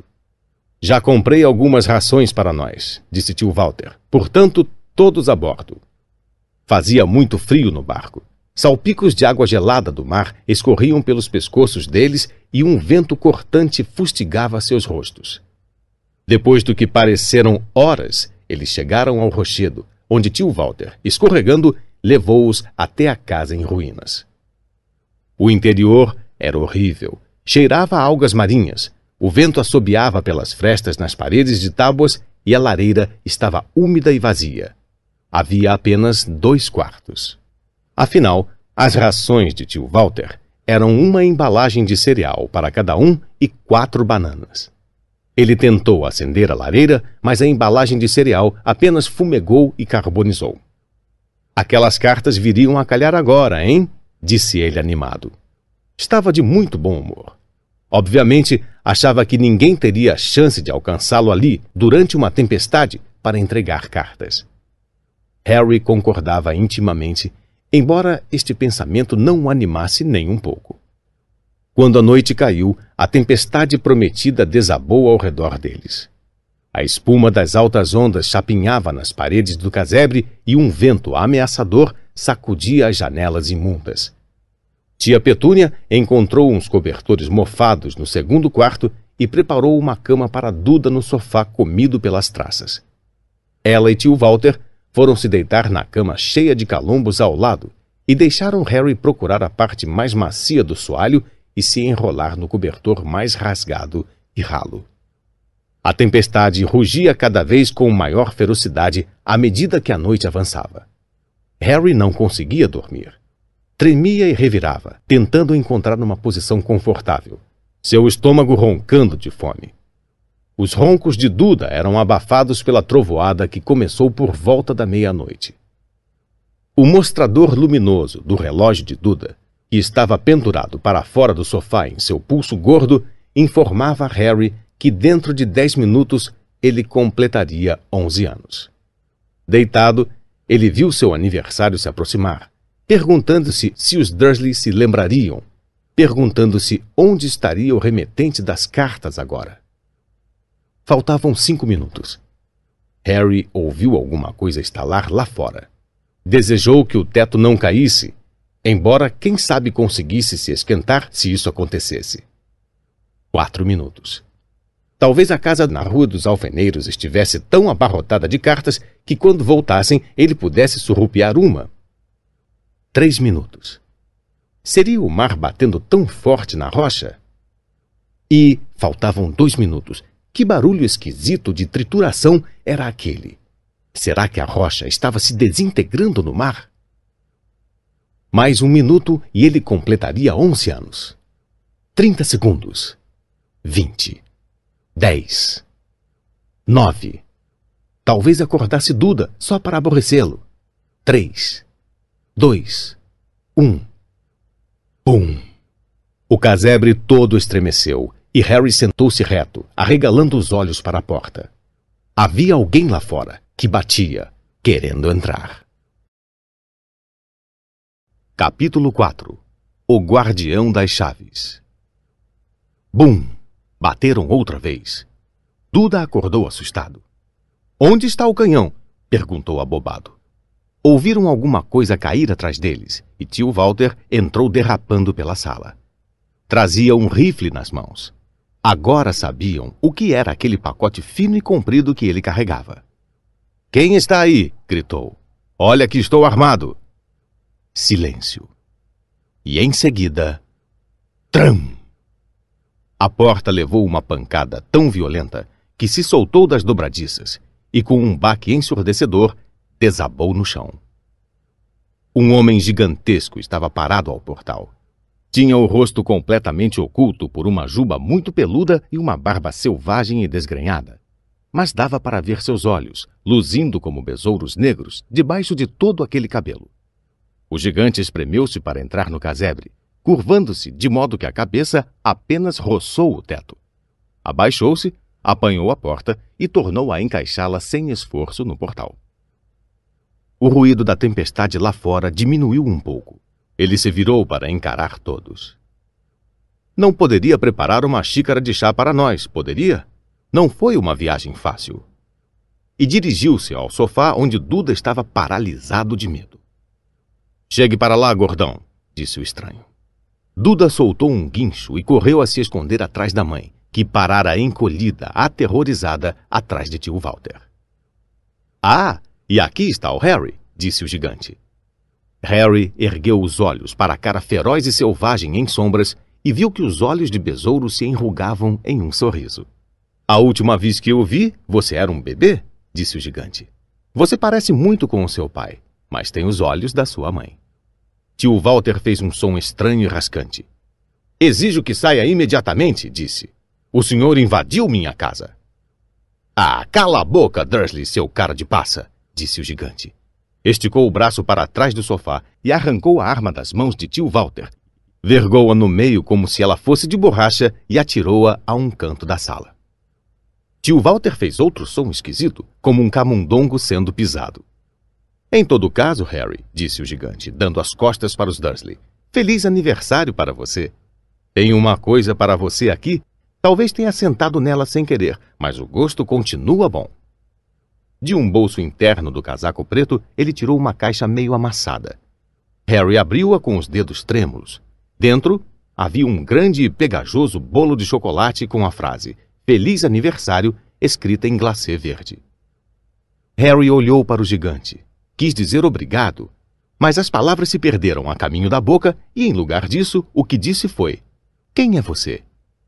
O gigante deu uma risada abafada. É verdade, não me apresentei. Rubio Hagrid, guardião das chaves e das terras de Hogwarts. Estendeu uma mão enorme e sacudiu o braço inteiro de Harry. E que tal o chá, hein? perguntou esfregando as mãos. Eu não diria não a uma pessoa mais forte, se é que você me entende. Seus olhos bateram na lareira vazia em que ficara o pacote carbonizado de cereal e ele soltou uma risadinha desdenhosa. Curvou-se para a lareira. Não viram o que ele estava fazendo, mas quando se afastou um segundo depois, havia dentro dela um clarão ribombante. O fogo estrondoso encheu todo o casebre úmido com sua luz tremeluzente, e Harry sentiu o calor envolvê-lo como se tivesse mergulhado em um banho quente. O gigante se recostou no sofá, que afundou um pouco sob seu peso, e começou a tirar coisas de todo o gênero dos bolsos do casaco. Uma chaleira de cobre, uma embalagem amassada de salsichas, um espeto, um bule de chá, várias xícaras lascadas e uma garrafa de um líquido âmbar que ele tomou um gole antes de começar a preparar o chá. Logo o casebre se encheu com o ruído e o cheiro de salsichas fritas. Ninguém disse nada enquanto o gigante trabalhava. Mas assim que ele empurrou as primeiras salsichas gordas e suculentas, ligeiramente queimadas, do espeto, Duda se mexeu. Tio Walter disse com rispidez: Não toque em nada que ele lhe der, Duda. O gigante deu uma risadinha ameaçadora. Esse pudim de banha do seu filho não precisa engordar mais, Dursley. Não se preocupe. E passou as salsichas para Harry, que estava tão faminto e nunca provara nada tão maravilhoso mas ainda assim não conseguia tirar os olhos do gigante. Finalmente, como ninguém parecia disposto a explicar nada, ele disse: Me desculpe, mas continuo sem saber realmente quem você é. O gigante tomou um grande gole de chá e limpou a boca com as costas da mão. Me chame de Rubio, é como todos me chamam. E como lhe disse, sou o guardião das chaves de Hogwarts. Você sabe tudo sobre Hogwarts, é claro. Ah, não, disse Harry. Hagrid pareceu chocado. Sinto muito, apressou-se Harry a dizer. Sente muito? vociferou Hagrid, virando-se para encarar os Dursley, que tinham recuado para as sombras. Eles é que deviam sentir muito. Eu sabia que você não estava recebendo as cartas, mas nunca pensei que nem ao menos sabia da existência de Hogwarts para apelar. Você nunca se perguntou onde foi que seus pais aprenderam tudo? Tudo o quê? perguntou Harry. Tudo o quê? berrou Hagrid. Ora, espere aí um segundo. Ele se levantara de um salto. Na raiva parecia encher o casebre todo. Os Dursley se encolhiam contra a parede. Vocês vão querer me dizer, rosnou para os Dursley, que este menino, este menino, não sabe de nada, de nada. Harry achou que a coisa estava indo longe demais. Afinal, tinha frequentado a escola e suas notas não eram ruins. Eu sei alguma coisa, falou. Sei, sabe, matemática e outras coisas. Mas Hagrid dispensou-o com um abano de mão e disse: Do nosso mundo, quero dizer. Seu mundo. Meu mundo. O mundo dos seus pais. Que mundo? Hagrid parecia prestes a explodir. Dursley! urrou ele. Tio Walter, que ficara muito pálido, murmurou alguma coisa ininteligível. Hagrid olhou alucinado para Harry. Mas você deve saber quem foram sua mãe e seu pai, disse. Quero dizer, eles são famosos. Você é famoso.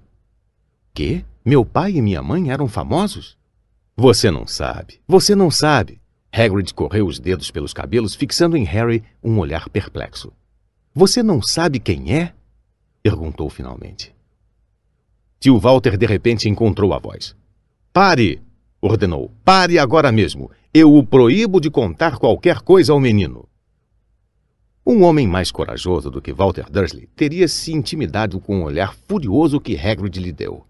Quando Hagrid falou, cada sílaba tremia de raiva. Você nunca contou. Nunca contou o que Dumbledore deixou escrito naquela carta para ele? Eu estava lá. Eu vi Dumbledore deixar a carta, Dursley. E você escondeu dele todos esses anos? Escondeu o que de mim? perguntou Harry ansioso. Pare! Eu o proíbo! gritou tio Walter em pânico. Tia Petúnia deixou escapar um grito sufocado de horror. Ah, vão tomar banho, vocês dois, disse Hagrid. Harry, você é um bruxo. O casebre mergulhou em silêncio. Ouviam-se apenas o mar e o assobio do vento. Eu sou o quê? ofegou Harry. Um bruxo, é claro, repetiu Hagrid, recostando-se no sofá, que gemeu e afundou ainda mais. E um bruxo de primeira, eu diria, depois que receber um pequeno treino. Com uma mãe e um pai como os seus, o que mais você poderia ser? E acho que já está na hora de ler a sua carta. Harry estendeu a mão finalmente para receber o envelope meio amarelo, endereçado em tinta verde para Sr. H. Potter, o soalho, casebre sobre o rochedo, o mar. Ele puxou a carta e leu. Escola de Magia e Bruxaria Hogwarts. Diretor, Alvo Dumbledore. Ordem de Merlin, primeira classe, grande feiticeiro, bruxo-chefe, cacique supremo, Confederação Internacional de Bruxos. Prezado Sr. Potter, temos o prazer de informar que Vossa Senhoria tem uma vaga na Escola de Magia e Bruxaria de Hogwarts. Estamos anexando uma lista dos livros e equipamentos necessários. O ano letivo começa em 1 de setembro. Aguardamos sua coruja até 31 de julho, no mais tardar. Atenciosamente, Minerva McGonagall, diretora substituta. As perguntas explodiam na cabeça de Harry como fogos de artifício e ele não conseguia decidir o que perguntar primeiro. Passados alguns minutos, gaguejou. O que querem dizer com estão aguardando a minha coruja? Gárgulas galopantes. Isso me lembra uma coisa. Disse Hagrid, batendo a mão na testa com força suficiente para derrubar um cavalo. E de outro bolso interno do casaco, tirou uma coruja, uma coruja de verdade, viva, meio arrepiada, uma longa pena e um rolo de pergaminho. Com a língua entre os dentes, ele rabiscou um bilhete que Harry pôde ler de cabeça para baixo. Prezado Sr. Dumbledore, entreguei a carta a Harry. Vou levá-lo amanhã para comprar o material. O tempo está horrível. Espero que o senhor esteja bem. Hagrid. Hagrid enrolou o pergaminho, entregou-o à coruja, que o prendeu no bico, depois ele foi até a porta e lançou a ave na tempestade. Quando voltou, sentou-se como se aquilo fosse tão normal quanto pegar o telefone. Harry percebeu que sua boca se abrira e fechou-a rapidamente. Onde é que eu estava? disse Hagrid, mas naquele momento tio Walter, ainda cor de cera, mas parecendo muito furioso, adiantou-se até a luz da lareira. Ele não vai, falou. Hagrid resmungou. Eu gostaria de ver um grande trouxa como você impedi-lo, respondeu. Um o quê? perguntou Harry interessado. Um trouxa, disse Hagrid. É como chamamos gente que não é mágica como nós. E você teve o azar de ser criado na família dos maiores trouxas que já vi na vida. Juramos, quando aceitamos, que poríamos um fim nessa bobagem, disse tio Walter. Juramos que erradicaríamos isso nele. Bruxo, francamente. Você sabia? perguntou Harry. Você sabia que sou um bruxo? Sabia, guinchou tia Petúnia de repente. Sabia. Claro que sabíamos. Como poderia não ser a maldita da minha irmã sendo o que era? Ah, ela recebeu uma carta igual a essa e desapareceu. Foi para aquela. aquela escola. E voltava para casa nas férias com os bolsos cheios de ovos de sapo, transformando xícaras em ratos. Eu era a única que a via como ela era. Um aborto da natureza. Mas para minha mãe e meu pai, ah, não, era Lilian isso, Lilian aquilo, tinham orgulho de ter uma bruxa na família. Ela parou para suspirar profundamente e aí continuou seu discurso. Parecia que estava querendo dizer aquilo havia anos.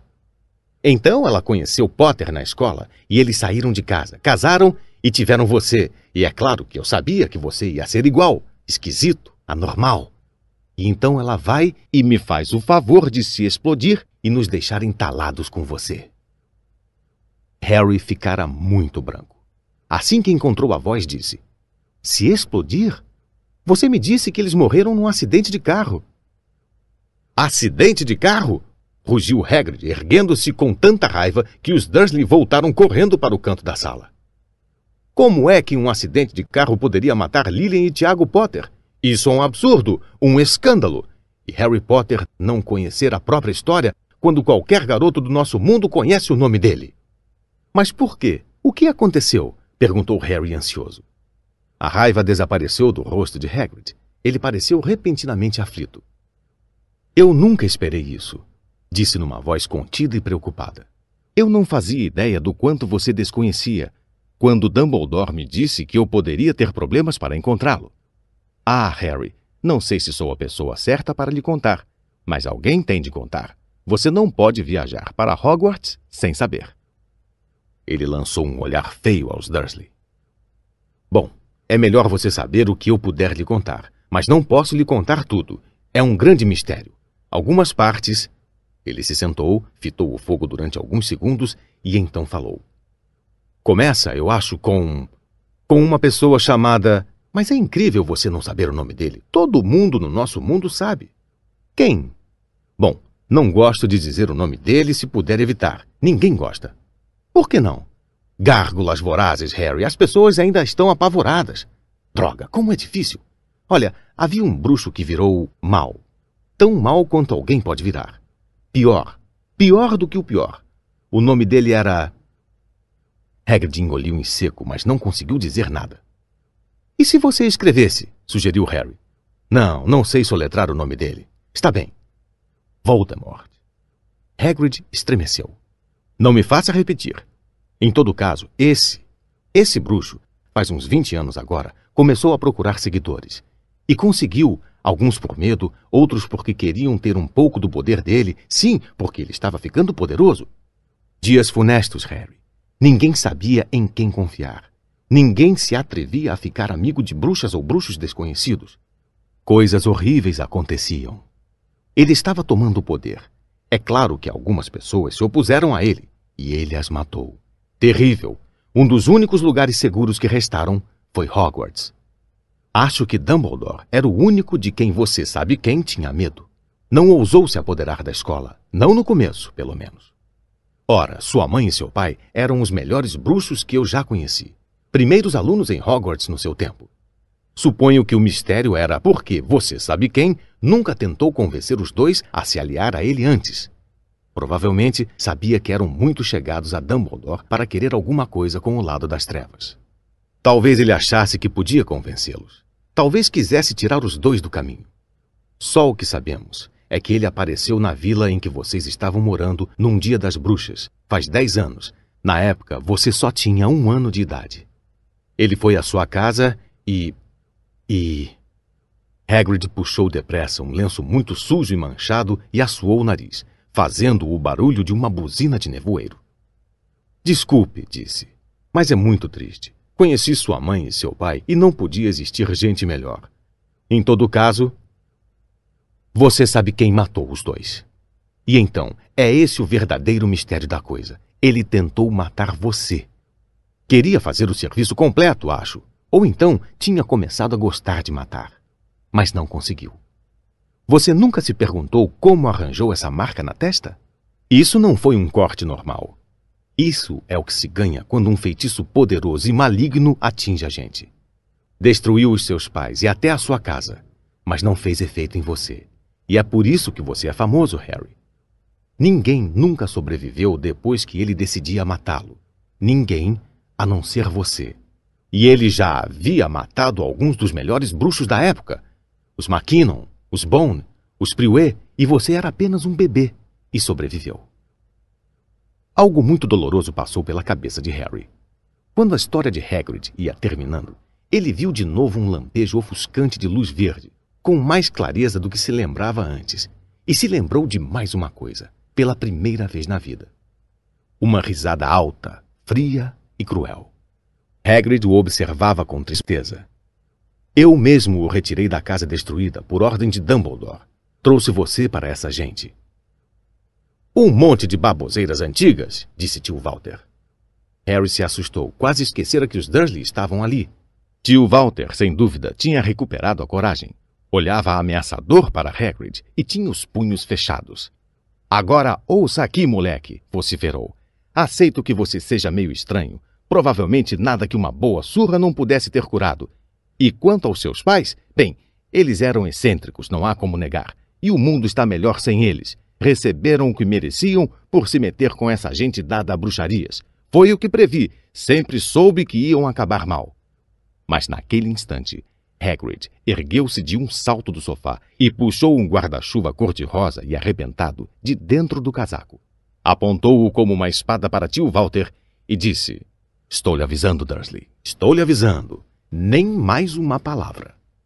Ameaçado de ser furado pela ponta de um guarda-chuva por um gigante barbudo, a coragem de tio Walter fraquejou outra vez.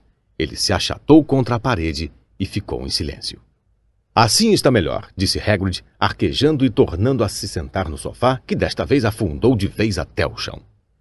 Harry, nesse meio tempo, continuava a ter perguntas a fazer, centenas delas. Mas o que aconteceu ao voo? Desculpe, quero dizer, você sabe quem? Boa pergunta, Harry. Desapareceu. Sumiu. Na mesma noite em que tentou matar você. O que faz você ainda mais famoso é o maior mistério, entende? Ele estava ficando cada dia mais poderoso. Por que foi embora? Tem quem diga que ele morreu. Besteira, na minha opinião. Não sei se ainda tinha humanidade suficiente para morrer. Tem quem diga que ainda está lá fora, esperando, ou coisa parecida, mas não acredito. Gente que estava do lado dele voltou para o nosso. Uns pareciam que estavam saindo de uma espécie de transe. Acho que não teriam feito isso se ele fosse voltar. A maioria de nós acha que ele ainda anda por aí, mas perdeu os poderes. Está fraco demais para continuar. Porque alguma coisa em você acabou com ele, Harry. Aconteceu alguma coisa naquela noite com que ele não estava contando. Eu não sei o que foi. Ninguém sabe. Mas alguma coisa em você o aleijou para valer. Hagrid fitou Harry, com calor e respeito iluminando seus olhos. Mas Harry, ao invés de se sentir contente e orgulhoso, teve a certeza de que tinha havido um terrível engano. Bruxo? Ele? Como era possível? Passara a vida dominado por Duda e infernizado pela tia Petune e pelo tio Walter. Se era realmente um bruxo, por que eles não tinham se transformado em sapos toda vez que tentaram prendê-lo no armário? Se uma vez derrotar o maior feiticeiro do mundo, como é que Duda sempre pudera chutá-lo para cá e para lá como se fosse uma bola de futebol? Rúbio, disse calmo. Acho que você deve ter cometido um engano. Acho que não posso ser um bruxo. Para sua surpresa, Hagrid deu uma risadinha abafada. Não é bruxo, hein? Nunca fez nada acontecer quando estava apavorado ou zangado? Harry olhou para o fogo. Pensando bem, cada coisa estranha que deixara os seus tios furiosos tinha acontecido quando ele, Harry, estava perturbado ou com raiva. Perseguido pela turma de Duda, pusera-se de repente fora do seu alcance, receoso de ir para a escola com aquele corte ridículo, conseguira fazer os cabelos crescerem de novo. E da última vez que Duda batera nele, não fora afora sem perceber que estava fazendo isto? Não mandara uma cobra atacá-lo? Harry olhou para Hagrid, sorrindo, e viu que ele ria abertamente para ele. Viu? disse Hagrid. Harry Potter não é bruxo? Espere, você vai ser famoso em Hogwarts. Mas tio Walter não ia ceder sem brigar. Eu não já disse que ele não vai? sibilou. Ele vai para a escola secundária local e vai me agradecer por isso. Li aquelas cartas e dizem que ele precisa de um monte de lixo, livros de feitiços, varinhas mágicas e. Se ele quiser ir, um trouxão como você não vai poder impedir, resmungou Hagrid raivoso. Impedir o filho de Lilian e Tiago Potter de ir para Hogwarts? Você enlouqueceu. Ele está inscrito desde que nasceu. Vai frequentar a melhor escola de bruxos e bruxedos do mundo. Sete anos lá e ele nem vai se reconhecer. Vai estudar com garotos iguais a ele, para variar, e vai estudar com o maior mestre que Hogwarts já teve. Alvo Dumbledore. Não vou pagar a nenhum velho biruta e pateta para ensiná-lo a fazer mágicas, gritou tio Walter. Mas ele finalmente fora longe demais. Hagrid agarrou o guarda-chuva e girou-o por cima da cabeça. Nunca trovejou. Insulte, alvo, Dumbledore, na minha frente. E girou o guarda-chuva no ar, baixando-o até apontar para Duda. Houve um lampejo de luz violeta, o estalo de uma bombinha, um grito agudo e, no segundo seguinte, Duda estava dançando no mesmo lugar com as mãos apertando a barriga banhuda, guinchando de dor. Quando Duda virou de costas, Harry viu um rabo de porco enroscado saindo de um buraco nas calças dele. Tio Walter urrou, puxando tia Petúnia e Duda para o quarto, lançou um último olhar aterrorizado a Hagrid e bateu a porta ao sair. Hagrid olhou para o guarda-chuva e coçou a barba. Não devia ter perdido as estribeiras, disse arrependido. Mas, em todo caso, saiu errado. Queria transformá-lo em porco, mas acho que ele já parecia tanto com um que não pude fazer muita coisa. E olhou de esguelha para Harry por baixo das sobrancelhas peludas. Fico agradecido se não contar isso para ninguém em Hogwarts, falou. Não hum, tenho permissão para fazer mágicas, rigorosamente falando. Permitiram que eu fizesse alguma coisa para seguir você e entregar as cartas e coisas assim. Uma das razões por que eu queria tanto este trabalho. Por que você não pode fazer mágicas? perguntou Harry. Ah, bom, eu estive em Hogwarts, mas. Hum, fui expulso, para falar a verdade, no terceiro ano. Eles partiram a minha varinha ao meio e tudo mais. Mas Dumbledore me deixou ficar como guarda-caça. Grande sujeito, Dumbledore. Por que você foi expulso? Já está ficando tarde, temos muito o que fazer amanhã, disse Hagrid em voz alta. Temos que ir à cidade, comprar seus livros e etc. Ele tirou o grosso casaco preto e atirou a Harry. Pode ficar com ele. Não se assuste se ele se mexer um pouco. Acho que ainda tem uns ratos do campo em um dos bolsos. Capítulo 5 O Beco Diagonal Harry acordou cedo na manhã seguinte. Embora soubesse que já era dia, continuou com os olhos bem fechados. Foi um sonho, disse a si mesmo com firmeza. Sonhei que um gigante chamado Rubio Hagrid veio me dizer que eu ia para uma escola de magia. Quando abrir os olhos, estarei em casa no meu armário. De repente, ouviu um ruído alto de batidas. É a tia Petúnia batendo na porta, pensou Harry, desanimando. Mas ainda assim não abriu os olhos. Tinha sido um sonho tão bom. Bum, bum, bum. Está bem, resmungou Harry. Já estou levantando. Sentou-se e o pesado casaco de Hagrid escorregou de seu corpo. O casebre estava inundado de sol. A tempestade passara. O próprio Hagrid estava dormindo no sofá desmontado e havia uma coruja batendo com a garra na janela, trazendo um jornal no bico. Harry ergueu-se de um pulo. Sentia-se feliz como se houvesse um grande balão crescendo dentro dele. Foi direto à janela e abriu-a com um puxão. A coruja entrou voando e deixou cair o jornal em cima de Hagrid, que nem acordou. A coruja então voou pelo chão e começou a atacar o casaco do gigante Hagrid. Não faça isso! Harry tentou espantar a coruja, mas ela o ameaçou com o bico e continuou a atacar ferozmente o casaco. Rúbio! chamou Harry alto. Tem uma coruja? Pague a ela! resmungou Hagrid dentro do sofá. Que? Ela quer receber o pagamento pela entrega do jornal. Procure nos bolsos. O casaco de Hagrid parecia ser feito só de bolsos moles de chaves, fichas de metal, rolinhos de barbante, balas de hortelã, saquinhos de chá e, finalmente, Harry puxou um punhado de moedas estranhas. Dê a ela cinco nuques, disse Hagrid sonolento. Nuques? As moedinhas de bronze. Harry contou cinco moedinhas de bronze e a coruja esticou a perna para ele enfiar o dinheiro numa carteirinha de couro que trazia presa. Em seguida, saiu voando pela janela aberta. Hagrid bocejou alto, sentou-se, espreguiçou-se. É melhor nos despacharmos, Harry. Temos muito o que fazer hoje. Temos que ir a Londres comprar todo o seu material escolar. Harry revirava as moedas mágicas para examiná-las. Acabara de pensar em uma coisa que o fez se sentir como se o balão da felicidade que havia dentro dele tivesse furado. Hum, Hagrid? Hum? respondeu Rubio, calçando as enormes botas. Não tenho dinheiro nenhum. E você ouviu o tio Walter a noite passada. Ele não vai pagar para eu aprender magia. Não se preocupe com isso, disse Hagrid coçando a cabeça enquanto se levantava.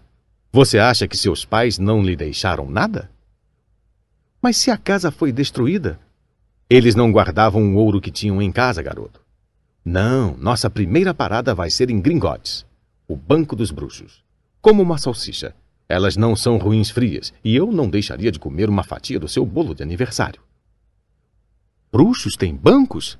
Só este, Gringotes, é administrado por duendes. Harry deixou cair o pedaço de salsicha que tinha na mão. Duendes? É, É por isso que só um louco tentaria roubar o banco. É o que lhe digo. Nunca se meta com duendes, Harry. Gringotes é o lugar mais seguro do mundo para qualquer coisa que você queira guardar bem, com exceção de Hogwarts, talvez. Aliás, preciso mesmo ir a Gringotes, para Dumbledore. Negócios de Hogwarts. Hagrid se endireitou orgulhoso. Ele sempre me manda tratar de assuntos que acha importantes. Buscar você, pegar coisas em Gringotes, sabe que pode confiar em mim, entende? Apanhou tudo? Vamos então. Harry seguiu Hagrid em direção ao rochedo. O céu estava bem claro agora e o mar cintilava ao sol. O barco que tio Walter alugara continuava lá, com muita água no fundo depois da tempestade. Como foi que você chegou aqui? perguntou Harry, procurando um segundo barco. Voando? respondeu Hagrid. Voando? É, mas vamos voltar nisso aí. Não tenho permissão de usar mágica depois de apanhar você. Eles se acomodaram no barco Harry, ainda de olhos arregalados para Hagrid, tentando imaginá-lo voando. Mas parece um desperdício remar, disse Hagrid, lançando a Harry um dos seus olhares de esguelha. Se eu quisesse. Hum, apressar um pouco as coisas, você se importaria de não dizer nada em Hogwarts? Claro que não, falou Harry ansioso para ver mais mágicas. Hagrid puxou outra vez o guarda-chuva cor-de-rosa, deu duas pancadinhas no lado do barco e eles dispararam em direção ao continente. Por que só um louco tentaria roubar Gringotes? perguntou Harry. Feitiços, encantamentos, disse Hagrid desdobrando o seu jornal. Dizem que há dragões guardando os cofres de segurança. E depois é preciso conhecer o caminho. Gringotes fica embaixo de Londres, centenas de quilômetros abaixo, entenda. Mais fundo que o metrô. Você morreria de fome tentando sair de lá, mesmo que conseguisse pôr as mãos em alguma coisa. Harry ficou sentado pensando no que ouvira enquanto Hagrid lia o jornal O Profeta Diário. Harry aprendera com o tio Walter que as pessoas gostavam de ser deixadas em paz quando faziam isso, mas era muito difícil. Nunca tivera tantas perguntas para fazer na vida. O Ministério da Magia anda aprontando as trapalhadas de sempre, resmungou Hagrid, virando a página. Tem um ministro da magia? perguntou Harry antes que conseguisse se conter. Claro, Queriam nomear Dumbledore ministro, é claro, mas ele nunca ia largar Hogwarts. Então, o velho Cornélio Fudge ficou com o cargo. Trapalhão como ele só. Por isso ele bombardeia Dumbledore com corujas toda manhã pedindo conselhos. Mas o que é que o Ministério da Magia faz? Bom, a principal tarefa é esconder dos trouxas que ainda existem bruxas e bruxos andando pelo país. Por quê? Porque, ora, Harry, todo mundo ia querer solucionar os problemas com mágicas. Não, é melhor que nos deixem em paz. Nesse instante, o barco bateu suavemente na parede do cais. Hagrid dobrou o jornal e eles subiram os degraus de pedra que levavam à rua. As pessoas que passavam olhavam muito para Hagrid enquanto os dois atravessaram a cidadezinha até a estação. Harry não podia culpá-los. Não só Hagrid era duas vezes mais alto do que todo mundo, como também não parava de apontar para coisas absolutamente comuns, como parquímetros, e comentar em voz alta. Está vendo isso, Harry? As coisas que esses trouxas inventam, hein? Rúbio, disse Harry, meio ofegante de correr para acompanhar o passo dele. Você disse que há dragões em Gringotes? Bem, é o que dizem, falou Hagrid. Maneiro, eu gostaria de ter um dragão. Você gostaria de ter um? Sempre quis ter um desde pequeno. É aqui que vamos. Tinham chegado à estação. Havia um trem para Londres dali a cinco minutos. Hagrid, que não entendia o dinheiro dos trouxas, como o chamava, entregou as notas a Harry para comprar as passagens. No trem, as pessoas ficaram olhando ainda mais. Hagrid ocupou dois lugares e se pôs a tricotar uma coisa amarelo canário que lembrava uma lona de circo. Você guardou sua carta, Harry? perguntou enquanto contava as malhas do tricô. Harry tirou o envelope de pergaminho do bolso. Ótimo! Aí tem uma lista de tudo o que você vai precisar. Harry desdobrou um segundo pedaço de papel em que não reparara na noite anterior e leu: Escola de Magia e Bruxaria de Hogwarts. Uniforme. Os estudantes do primeiro ano precisam de 1. Um, três conjuntos de vestes comuns de trabalho, pretas. 2. Um chapéu pontudo simples, preto, para uso diário. 3. Um par de luvas protetoras, couro de dragão ou similar. 4. Uma capa de inverno, preta com fechos prateados. As roupas do aluno devem ter etiquetas com seu nome. Livros. Os alunos devem comprar um exemplar de cada um dos seguintes: Livro Padrão de Feitiços, primeira série, de Miranda Goshawk. História da Magia, de Batilda Bagshot. Teoria da Magia, de Adalberto Waffling. Guia de Transfiguração para Iniciantes, de Emerico Switch.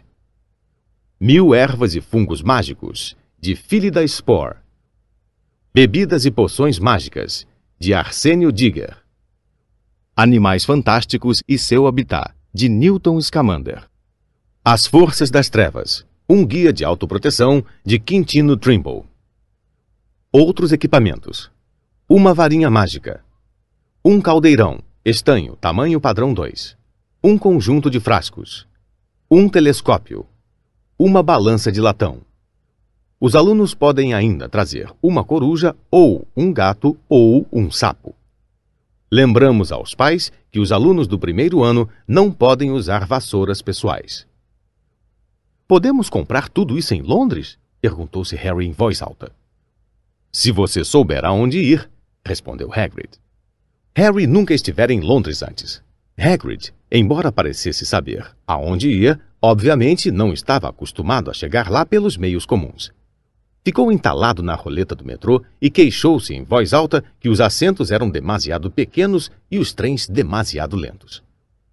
Não sei como os trouxas conseguem se arranjar sem mágica, disse quando subiam uma escada rolante gasta que levava a uma rua movimentada com lojas dos dois lados. Hagrid era tão grande que abria caminho pela multidão sem esforço. Harry só precisava segui-lo de perto. Passaram por livrarias e lojas de música, lanchonetes e cinemas, mas nenhuma loja parecia vender varinhas mágicas. Aquela era apenas uma rua comum, cheia de gente comum. Seria realmente possível que houvesse montes de ouro dos bruxos enterrados quilômetros abaixo dali?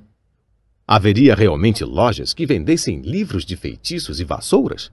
Não seria talvez uma grande peça que os Dursley tinham pregado? Se Harry não soubesse que os Dursley não tinham senso de humor, poderia ter tirado uma dessas conclusões. Mas, por alguma razão, embora tudo que Hagrid tivesse dito até ali fosse inacreditável, Harry não podia deixar de confiar nele. É aqui, disse Hagrid parando. O Caldeirão Furado. É um lugar famoso. Era um barzinho sujo. Se Hagrid não o tivesse apontado, Harry nem teria reparado que existia. As pessoas que passavam apressadas nem olhavam para aquele lado. Os olhos delas corriam da grande livraria a um lado, à loja de discos no outro, como se nem conseguissem ver o caldeirão furado. Na verdade, Harry teve a sensação muito estranha de que somente ele e Hagrid eram capazes de vê-lo. Antes que pudesse comentar isto, Hagrid o empurrou para dentro. Para um lugar famoso, o caldeirão era muito escuro e miserável. Havia umas velhas sentadas a um canto, bebendo pequenos cálices de xerez. Uma delas fumava um longo cachimbo. Um homenzinho de cartola conversava com o velho dono do bar, que era bem careca e parecia uma noz viscosa. O zum-zum das conversas parou quando eles entraram. Todos pareciam conhecer Hagrid. Acenaram e sorriram para ele. Tom apanhou o copo perguntando: O de sempre, Hagrid? Não posso, Tom. Estou a serviço de Hogwarts, disse Hagrid, dando uma palmada com a manzorra no ombro de Harry, o que fez os joelhos do garoto dobrarem. Meu Deus! exclamou Tom, fitando Harry. É, será possível? O caldeirão furado repentinamente parou e fez-se um silêncio total. Valha-me Deus! murmurou o velho Tom. Harry Potter! Que honra! E saiu correndo de trás do balcão, precipitou-se para Harry e agarrou suas mãos, as lágrimas nos olhos. Seja bem-vindo, Sr. Potter. Seja bem-vindo. Harry não sabia o que dizer. Todos tinham os olhos nele. A velha com o cachimbo puxava o fumo sem se dar conta de que o cachimbo apagara. Hagrid sorria radiante. Logo houve um grande arrastar de cadeiras e no momento seguinte Harry se viu apertando as mãos de todos no caldeirão furado. Doris Crockford, Sr. Potter. Não acredito que finalmente posso conhecê-lo. Estou tão orgulhosa, Sr. Potter, tão orgulhosa. Sempre quis apertar sua mão. Estou nas nuvens. Encantado, Sr. Potter. Nem sei lhe dizer o quanto. Diggle é meu nome. Dédalo Diggle. Já vi o senhor antes, disse Harry, e a cartola de Diggle caiu de tanta excitação. O senhor se curvou para mim uma vez numa loja. Ele se lembra! Exclamou Dédalo Diggle, olhando todos à volta. Vocês ouviram isso? Ele se lembra de mim! Harry apertou muitas mãos. Doris Crockford não parava de voltar para um novo aperto. Um rapaz pálido adiantou-se, muito nervoso, um olho trêmulo. Professor Quirrell, disse Hagrid. Harry, o professor Quirrell vai ser um dos seus professores em Hogwarts. P -p Potter, gaguejou o professor Quirrell, apertando a mão de Harry. N Nem sei de dizer que prazer enorme é conhecê-lo. Que tipo de mágica o senhor ensina, professor Quirrell? De, de defesa contra as artes das trevas, murmurou o professor Quirrell, como se preferisse não pensar no assunto. Não que você precise, hein, Potter? Ele riu nervoso. Vovô, você veio comprar o material, suponho? Tenho que co comprar um livro no novo sobre vampiros. Parecia aterrorizado só de pensar. Mas os outros não queriam deixar o professor Quirrell ficar com Harry só para ele. Levou bem uns dez minutos para o menino se livrar de todos. Finalmente, Hagrid conseguiu se fazer ouvir naquela balbúrdia. Precisamos nos apressar. Temos muitas compras a fazer. Vamos, Harry. Doris Crockford apertou a mão de Harry uma última vez e eles passaram pelo bar e saíram num pequeno pátio murado, onde não havia nada exceto uma lata de lixo e um pouco de mato. Hagrid sorriu para Harry. Eu lhe falei, não foi? Falei que você era famoso. Até o professor Quirrell ficou tremendo de emoção de o conhecer, mas em geral ele está sempre tremendo. Ele é sempre tão nervoso? Ah, é, coitado. Uma cabeça brilhante. Foi bem enquanto estudou em livros, mas quando tirou um ano para aprender na prática, dizem que encontrou vampiros na Floresta Negra e teve um problema feio com uma feiticeira. Nunca mais foi o mesmo. Tem pavor dos alunos, tem pavor da matéria que ensina. Agora, cadê o meu guarda-chuva? Vampiros, feiticeiras, a cabeça de Harry estava girando. Entre mentes, Hagrid contava tijolos na parede por cima da lata de lixo. Três para cima, dois para o lado, murmurou. Certo. Chegue para trás, Harry. Ele bateu na parede três vezes com a ponta do guarda-chuva. E o tijolo que tocou estremeceu. Torceu-se. No meio apareceu um buraquinho, que se foi alargando cada vez mais. Um segundo depois, se viram diante de um arco bastante grande até para Hagrid. Um arco que abria para uma rua de pedras irregulares, serpeava e desaparecia de vista. Bem-vindo, disse Hagrid, ao beco diagonal. Ele riu do espanto de Harry. Atravessaram o arco. Harry deu uma espiada rápida por cima do ombro e viu o arco encolher instantaneamente e virar uma parede sólida. O sol refulgia numa pilha de caldeirões à porta da loja mais próxima. Caldeirões, todos os tamanhos: cobre, latão, estanho, prata. Alto mexediço, dobrável, dizia um letreiro acima. É, você vai precisar de um, disse Hagrid, mas temos de apanhar o seu dinheiro primeiro. Harry desejou ter oito olhos. Virava a cabeça para todo lado enquanto caminhavam pela rua, tentando ver tudo ao mesmo tempo: as lojas, as coisas às portas, as pessoas fazendo compras. Uma mulher gorducha do lado de fora de uma farmácia abanou a cabeça quando passaram por ela e disse: Fígado de dragão! 17 ciclos 30 gramas. Eles endoidaram. Um pio baixo e suave veio de uma loja escura com um letreiro onde se lia: Empório de Corujas. Douradas, das torres, do campo, marrons e brancas. Vários garotos, mais ou menos da idade de Harry, espremiam os narizes contra a vitrine que tinha vassouras. Olhe! Harry ouviu um deles dizer. A nova Nimbus 2000, mais veloz que nunca. Havia lojas que vendiam vestes, Lojas que vendiam telescópios e estranhos instrumentos de prata que Harry nunca vira antes. Janelas com pilhas de barris contendo baços de morcegos e olhos de enguias. Pilhas mal equilibradas de livros de feitiços. Penas de aves para escrever e rolos de pergaminhos. Vidros de poções. Globos de... Gringotes, anunciou Hagrid. Tinham chegado a um edifício muito branco que se erguia acima das lojinhas. Parado diante das portas de bronze polido, usando um uniforme vermelho e dourado, havia.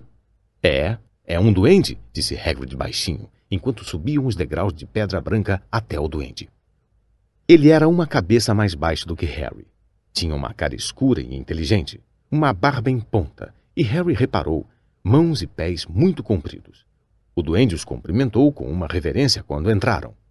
Em seguida, depararam com um segundo par de portas, desta vez de prata, onde havia gravado o seguinte: Entrem estranhos, mas prestem atenção ao que espera o pecado da ambição, porque os que tiram o que não ganharam terão é que pagar muito caro.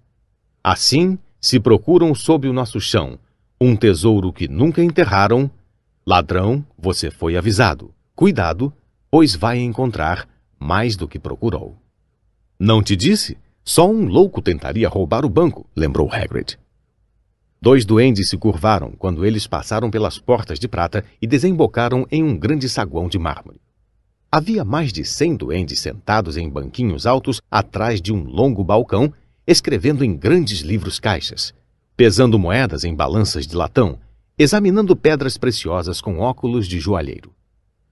Havia ao redor do saguão portas demais para contar, e outros tantos duendes acompanhavam as pessoas que entravam e saíam por elas. Hagrid e Harry se dirigiram ao balcão. Bom dia, disse Hagrid a um doente desocupado.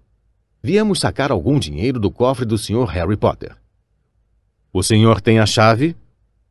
Tenho em algum lugar, disse Hagrid, e começou a esvaziar os bolsos em cima do balcão, espalhando um punhado de biscoitos de cachorro mofados em cima do livro-caixa do duende. O duende franziu o nariz. Harry observou o duende do lado direito pesar um monte de rubis do tamanho de carvões em brasa. Achei! exclamou Hagrid finalmente, mostrando uma chavinha de ouro. O duende examinou-a cuidadosamente. Parece estar em ordem. E tenho aqui também uma carta do professor Dumbledore, falou Hagrid com ar importante, tirando-a do bolso do casaco. É sobre você sabe o que que está no cofre 713. O duende leu a carta com atenção. Muito bem, falou, devolvendo a carta a Hagrid. Vou mandar alguém levá-lo aos dois cofres. Grampo! Grampo era outro doente. Depois que Hagrid enfiou todos os biscoitos de cachorro de volta nos bolsos, ele e Harry acompanharam Grampo a uma das portas que havia no saguão. O que é o você sabe o quê no cofre 713? perguntou Harry. Não posso lhe contar, respondeu Hagrid misterioso. Muito secreto. Negócios de Hogwarts. Dumbledore me confiou. Meu emprego vale mais do que a vontade de lhe contar. Grampo segurou a porta aberta para eles passarem. Harry, que esperara mais mármore, surpreendeu-se. Encontravam-se em uma passagem estreita de pedra, iluminada por archotes chamejantes. Era uma descida íngreme, em que havia pequenos trilhos.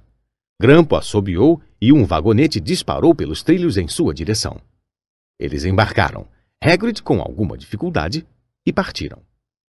A princípio, eles apenas viajaram em alta velocidade por um labirinto de passagens cheias de curvas. Harry tentou memorizar esquerda, direita, direita, esquerda, em frente no entroncamento direita, esquerda, mas era impossível.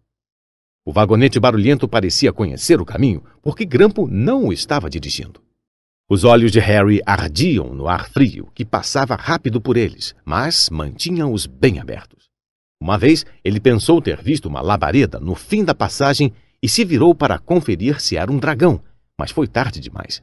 Eles mergulharam ainda mais fundo. Passaram por um lago subterrâneo onde se acumulavam no teto e no chão enormes estalactites e estalagmites. Eu nunca sei, gritou Harry para Hagrid poder ouvi-lo. Qual é a diferença entre uma estalagmite e uma estalactite? Estalagmite tem um M, disse Hagrid, e não me faça perguntas agora. Acho que vou enjoar. Ele realmente estava muito verde, e quando o vagonete afinal parou ao lado de uma portinhola na passagem, Hagrid saltou e precisou se apoiar na parede para os joelhos pararem de tremer. Grampo destrancou a porta. Saiu uma grande nuvem de fumaça verde e, enquanto ela se dissipava, Harry ficou sem respirar. Dentro havia montes de moedas de ouro, colunas de prata, pilhas de pequenos nuques de bronze. É tudo seu, sorriu Hagrid tudo de Harry. Era inacreditável. Os Dursley com certeza não sabiam da existência daquilo ou teriam tirado tudo mais rápido do que uma piscadela. Quantas vezes tinham se queixado do quanto lhes custava criar Harry? E durante todo aquele tempo havia uma pequena fortuna que lhe pertencia, enterrada no subsolo de Londres. Hagrid ajudou Harry a guardar um pouco do dinheiro em uma saca. As moedas de ouro são galeões, explicou ele. Dezessete sickles de prata fazem um galeão e vinte e nove nuques fazem um sickle. É bem simples. Certo, isto deverá ser suficiente para uns dois períodos letivos. Guardaremos o resto bem guardado para você. Hagrid virou-se para Grampo. O cofre 713 agora, por favor, e será que podemos ir mais devagar? Só tem uma velocidade, falou Grampo. Viajaram mais para o fundo agora e ganharam velocidade. O ar foi se tornando cada vez mais frio enquanto disparavam pelas curvas fechadas. Sacolejavam por uma ravina subterrânea e Harry debruçou-se para um lado para tentar ver o que havia no fundo, mas Hagrid gemeu e o puxou para trás pelo cangote. O cofre 713 não tinha fechadura. Para trás, disse Grampo com ar de importância. Alisou a porta devagarinho com o seu dedo comprido e ela simplesmente se dissolveu. Se alguém que não fosse um duende de gringotes tentasse fazer o mesmo, seria engolido pela porta e ficaria preso lá dentro, explicou Grampo. Com que frequência você vem ver se tem alguém lá dentro? perguntou Harry. Uma vez a cada dez anos, disse Grampo com um sorriso maldoso. Devia haver alguma coisa realmente extraordinária nesse cofre de segurança máxima. Harry tinha certeza, e se curvou para a frente pressuroso, esperando ver no mínimo joias fabulosas mas no primeiro momento achou que estava vazio. Depois, notou um embrulhinho encardido no chão. Hagrid apanhou-o e o guardou muito bem no casaco. Harry tinha muita vontade de saber o que era, mas sentia que era melhor não perguntar. Vamos, vamos voltar para esse vagonete infernal e não fale comigo no caminho de volta. É melhor eu ficar de boca fechada, recomendou Hagrid. Depois de mais uma viagem no vagonete descontrolado, eles chegaram à claridade do sol do lado de fora de Gringotts. Harry não sabia aonde correr primeiro, agora que tinha uma saca cheia de dinheiro. Não precisava saber quantos galeões perfaziam uma libra para saber que estava carregando mais dinheiro do que jamais tivera na vida inteira. Mais dinheiro até do que Duda jamais tivera. Vamos comprar logo o seu uniforme, falou Hagrid indicando com a cabeça a loja Madame Malkin, roupas para todas as ocasiões. Escute aqui, Harry. Você se importa se eu der uma corrida no caldeirão furado para tomar um tônico? Detesto esses vagonetes de gringotes. Ele realmente parecia meio enjoado, por isso Harry entrou na loja Madame Malkin sozinho, um pouco nervoso. Madame Malkin era uma bruxa baixa, gorda e sorridente, toda vestida de lilás. Hogwarts, querido? perguntou quando Harry começou a falar. Tenho tudo aqui. Para falar a verdade, tem outro rapazinho agora ajustando uma roupa. Nos fundos da loja, um garoto de rosto pálido e pontudo estava em pé em cima de um banquinho, enquanto uma segunda bruxa encurtava suas compridas vestes pretas. Madame Malkin colocou Harry num banquinho ao lado do outro, enfiou-lhe uma veste comprida pela cabeça e começou a marcar a bainha na altura certa. Alô, cumprimentou o garoto. Hogwarts também? É, confirmou Harry. Meu pai está na loja ao lado comprando meus livros e minha mãe está mais adiante procurando varinhas, disse o garoto. Tinha uma voz de tédio, arrastada. Depois vou levar os dois para dar uma olhada nas vassouras de corridas. Não vejo por que os alunos de primeira série não podem ter vassouras individuais. Acho que vou obrigar papai a me comprar uma e vou contrabandeá-la para escolas escondidas. O garoto lhe lembrou muito o Duda. Você tem vassoura? perguntou o garoto. Não. Sabe jogar quadribol? Não, respondeu novamente Harry, perguntando-se que diabo seria esse tal de quadribol. Eu sei. Meu pai falou que vai ser um crime se não me escolherem para jogar pela minha casa, e sou obrigado a dizer que concordo. Já sabe em que casa você vai ficar? Não, respondeu Harry, sentindo-se a cada minuto mais idiota. Bom, ninguém sabe mesmo até chegar lá, não é? Mas sei que vou ficar na Sonserina. Toda a nossa família ficou lá, Imagine ficar na lufa-lufa. Acho que eu saía da escola. Você não? Uhum, concordou Harry, desejando que pudesse responder algo um pouquinho mais interessante. Caramba, olha aquele homem! falou o garoto de repente, indicando com a cabeça para a vitrine.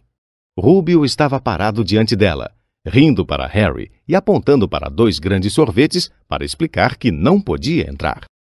É o Rubio, disse Harry, contente por saber alguma coisa que o garoto não sabia. Ele trabalha em Hogwarts. Ah, ouvi falar dele. É uma espécie de empregado, não é? É o guarda-caça, explicou Harry. A cada segundo gostava menos do garoto. É, isso mesmo. Ouvi falar que é uma espécie de selvagem. Mora num barraco no terreno da escola e de vez em quando toma um pileque, tenta fazer mágicas e acaba tocando fogo na cama. Acho que ele é brilhante, retorquiu Harry com frieza. Acha é, disse o garoto com um leve desdém. Por que é que ele está acompanhando você? Onde estão os seus pais? Estão mortos, respondeu Harry secamente. Não tinha muita vontade de alongar o assunto com esse garoto. Ah, lamento, disse o outro, sem parecer lamentar nada. Mas eram do nosso povo, não eram? Eram bruxos, se é isso que você está perguntando. Eu realmente acho que não deviam deixar outro tipo de gente entrar. E você? Não são iguais a nós, nunca foram educados para conhecer o nosso modo de viver. Alguns nunca sequer ouviram falar de Hogwarts até receberem a carta, imagine. Acho que deviam manter a coisa entre as famílias de bruxos. Por falar nisso, como é o seu sobrenome? Mas, antes que Harry pudesse responder, Madame Malkin anunciou.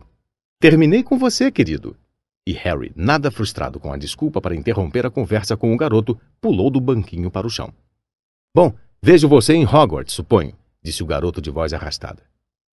Harry ficou muito quieto enquanto comia o sorvete que Hagrid trouxera. Chocolate e amora com nozes picadas. Que foi? perguntou Hagrid. Nada, mentiu Harry. Eles pararam para comprar pergaminho e penas. Harry se animou um pouco quando descobriu um vidro de tinta que mudava de cor enquanto a pessoa escrevia. Quando saíram da loja, perguntou: Rúbio, o que é quadribol? Caramba, Harry, vivo me esquecendo que você não sabe quase nada. Raios, não saber o que é quadribol. Não faça eu me sentir pior. E contou a Hagrid sobre o garoto pálido na loja de Madame Malkin. E ele disse que nem deviam permitir a gente que pertence à família de trouxas. Você não pertence a uma família de trouxas. Se ele soubesse quem você é, ele cresceu sabendo o seu nome se os pais dele foram bruxos. Você viu o pessoal no caldeirão furado. Em todo caso, o que é que ele sabe das coisas? Alguns dos melhores bruxos que já conheci vinham de uma longa linhagem de trouxas. Veja sua mãe. Veja só quem é irmã dela. Então, o que é quadribol? É o nosso esporte. Esporte de bruxos é como o futebol no mundo dos trouxas. Todos praticam quadribol. A gente joga no ar montado em vassouras com quatro bolas. É meio difícil de explicar as regras. E o que são Sonserina e Lufa-Lufa? Casas na escola. São quatro. Todo mundo diz que Lufa-Lufa só tem panacas. Mas. Aposto que estou na Lufa-Lufa, disse Harry deprimido. É melhor a Lufa-Lufa do que a Sonserina, sentenciou Hagrid misterioso. Não tem um único bruxo, nem uma única bruxa desencaminhados que não tenham passado por Sonserina. Você sabe quem foi um deles. Vou. Desculpe, você sabe quem esteve em Hogwarts? Há muitos e muitos anos. Eles compraram os livros escolares de Harry em uma loja chamada Floreios e Borrões, onde as prateleiras estavam abarrotadas até o teto com livros do tamanho de paralelepípedos encadernados em couro, livros do tamanho de selos postais com capas de seda, livros cobertos de símbolos curiosos e alguns livros sem nada. Até Duda, que nunca lia nada, teria ficado doido para pôr as mãos em alguns desses livros. Hagrid quase teve de arrastar Harry para longe do Pragas e contra Pragas. Encante os seus amigos e confunda os seus inimigos com as últimas vinganças. Perda de cabelos, pernas bambas, língua presa e muitas, muitas mais. Do professor Vindicto Viridiano. Eu estava tentando descobrir como rogar uma praga para o Duda. Não vou dizer que não é uma boa ideia, mas você não pode usar mágica no mundo dos trouxas a não ser em situações muito especiais, disse Hagrid. De qualquer modo, você ainda não poderia lançar nenhuma dessas pragas. Vai precisar de muito estudo antes de chegar a esse nível. Hagrid não deixou Harry comprar um caldeirão de ouro maciço, tampouco desestanho na sua lista mas compraram uma balança bonita para pesar os ingredientes das poções e um telescópio desmontável de latão. Visitaram a farmácia, que era bem fascinante para compensar seu cheiro horrível, uma mistura de ovo estragado e repolho podre. Havia no chão barricas de coisas viscosas, frascos com ervas, raízes secas e pós coloridos cobriam as paredes, feixes de penas, fieiras de dentes e garras retorcidas pendiam do teto. Enquanto Hagrid pedia ao homem atrás do balcão um conjunto de ingredientes básicos para preparar poções para Harry, o próprio Harry examinava chifres de prata de unicórnios, a 21 galeões cada, e minúsculos olhos faiscantes de besouros. Cinco nuques, uma concha. Ao saírem da farmácia, Hagrid verificou a lista de Harry mais uma vez. Só falta a varinha. Ah, é, e ainda não comprei o seu presente de aniversário. Harry sentiu o rosto corar. Você não precisa. Eu sei que não preciso. Vamos fazer o seguinte: vou comprar um bicho para você. Não vai ser sapo. Os sapos saíram de moda há muitos anos. Todo mundo ia rir de você. E não gosto de gatos. Eles me fazem espirrar. Vou lhe comprar uma coruja. Todos os garotos querem corujas. São muito úteis, levam cartas e tudo mais. Vinte minutos depois, eles saíram do empório de corujas, que era escuro e cheio de ruídos e brilhos e olhos que cintilavam como joias. Harry agora carregava uma grande gaiola com uma bela coruja, branca como a neve, e dormia profundamente, a cabeça debaixo da asa. Ele não parava de agradecer, parecia até o professor Quirrell. Não tem de quê, respondia Hagrid rouco. Acho que você nunca ganhou muitos presentes dos Dursley. Agora só falta Olivaras, a única loja de varinhas. Olivaras e você precisa ter a melhor varinha do mundo. Uma varinha mágica. Era realmente o que Harry andara desejando. A última loja era estreita e feiosa. Letras de ouro descascadas sobre a porta diziam: Olivaras, artesãos de varinhas de qualidade desde 382 a.C. Havia uma única varinha sobre uma almofada púrpura desbotada na vitrine empoeirada. Um sininho tocou em algum lugar no fundo da loja quando eles entraram. Era uma lojinha mínima, vazia, exceto por uma única cadeira alta e estreita em que Hagrid se sentou para esperar. Harry teve uma sensação esquisita, como se tivesse entrado em uma biblioteca muito exclusiva. Engoliu um monte de perguntas novas que tinham acabado de lhe ocorrer e ficou espiando os milhares de caixas estreitas arrumadas com cuidado até o teto. Por alguma razão, sentiu um arrepio na nuca. A própria poeira e o silêncio ali pareciam retinir com uma magia secreta. Boa tarde, disse uma voz suave. Harry se assustou. Hagrid devia ter se assustado também, porque se ouviu um rangido alto e ele se levantou rapidamente da cadeira alta e estreita. Havia um velho parado diante deles, os olhos grandes e muito claros brilhando como duas luas na penumbra da loja. Alô? disse Harry sem jeito. Ah, sim, disse o homem. Sim, sim. Achei que ia vê-lo em breve. Harry Potter. Não era uma pergunta. Você tem os olhos de sua mãe. Parece que foi ontem que ela esteve aqui comprando a primeira varinha. 26 centímetros de comprimento, farfalhante, feita de salgueiro. Uma boa varinha para encantamentos. O Sr. Olivara chegou mais perto de Harry. Harry desejou que ele piscasse. Aqueles olhos prateados lhe davam um pouco de medo. Já o seu pai deu preferência a uma varinha de mogno, 28 centímetros, flexível, um pouco mais de poder e excelente para transformações. Bom, digo que seu pai deu preferência. Na realidade, é a varinha que escolhe o bruxo, é claro. O Sr. Olivara chegara tão perto que ele e Harry estavam quase encostando os narizes. Harry viu-se refletido naqueles olhos. E foi aí que o Sr. Olivaras tocou a cicatriz feita pelo relâmpago na testa de Harry com um dedo branco e longo. Lamento dizer que vendi a varinha que fez isso, disse ele suavemente. 34,3 centímetros. Nossa, uma varinha poderosa, muito poderosa nas mãos erradas. Bom, se eu tivesse sabido o que a varinha ia sair por aí fazendo. Ele sacudiu a cabeça e então, para alívio de Harry, viu Hagrid. Hagrid! Hagrid, Hagrid! Que bom ver você de novo. Carvalho, 40 centímetros, meio mole, não era? Era sim, senhor. Boa varinha aquela, mas suponho que a tenham partido ao meio quando o expulsaram, disse o senhor Olivaras repentinamente sério. Hum, partiram, é verdade, disse Hagrid arrastando os pés. Mas ainda guardo os pedaços, acrescentou animado. Mas você não os usa? perguntou o Sr. Olivares severo. Ah, não, senhor, respondeu depressa Hagrid. Harry reparou que ele apertou o guarda-chuva cor-de-rosa com força ao responder. Hum, resmungou o Sr. Olivares, lançando um olhar penetrante a Hagrid. Bom, agora, Sr. Potter, vamos ver. e tirou uma longa fita métrica com números prateados do bolso. Qual é o braço da varinha? Hum, bom, sou destro, respondeu Harry. Estica o braço. Isso. Ele mediu Harry do ombro ao dedo, depois do pulso ao cotovelo, do ombro ao chão, do joelho à axila e ao redor da cabeça. Enquanto media, disse: Toda varinha olivaras tem um miolo feito de uma poderosa substância mágica, Sr. Potter. Usamos pelos de unicórnio, penas de cauda de fênix e cordas de coração de dragão. Não há duas varinhas olivaras iguais, como não há unicórnios, dragões nem fênix iguais. E é claro, o senhor jamais conseguirá resultados tão bons com a varinha de outro bruxo. Harry de repente percebeu que a fita métrica, que o media entre as narinas, estava medindo sozinha. O senhor Olivaras andava rapidamente em volta das prateleiras, descendo caixas. Já chega, falou. E a fita métrica afrouxou e caiu formando um montinho no chão. Certo, então, Sr. Potter, experimente esta. Faia e corda de coração de dragão, 23 centímetros, boa e flexível.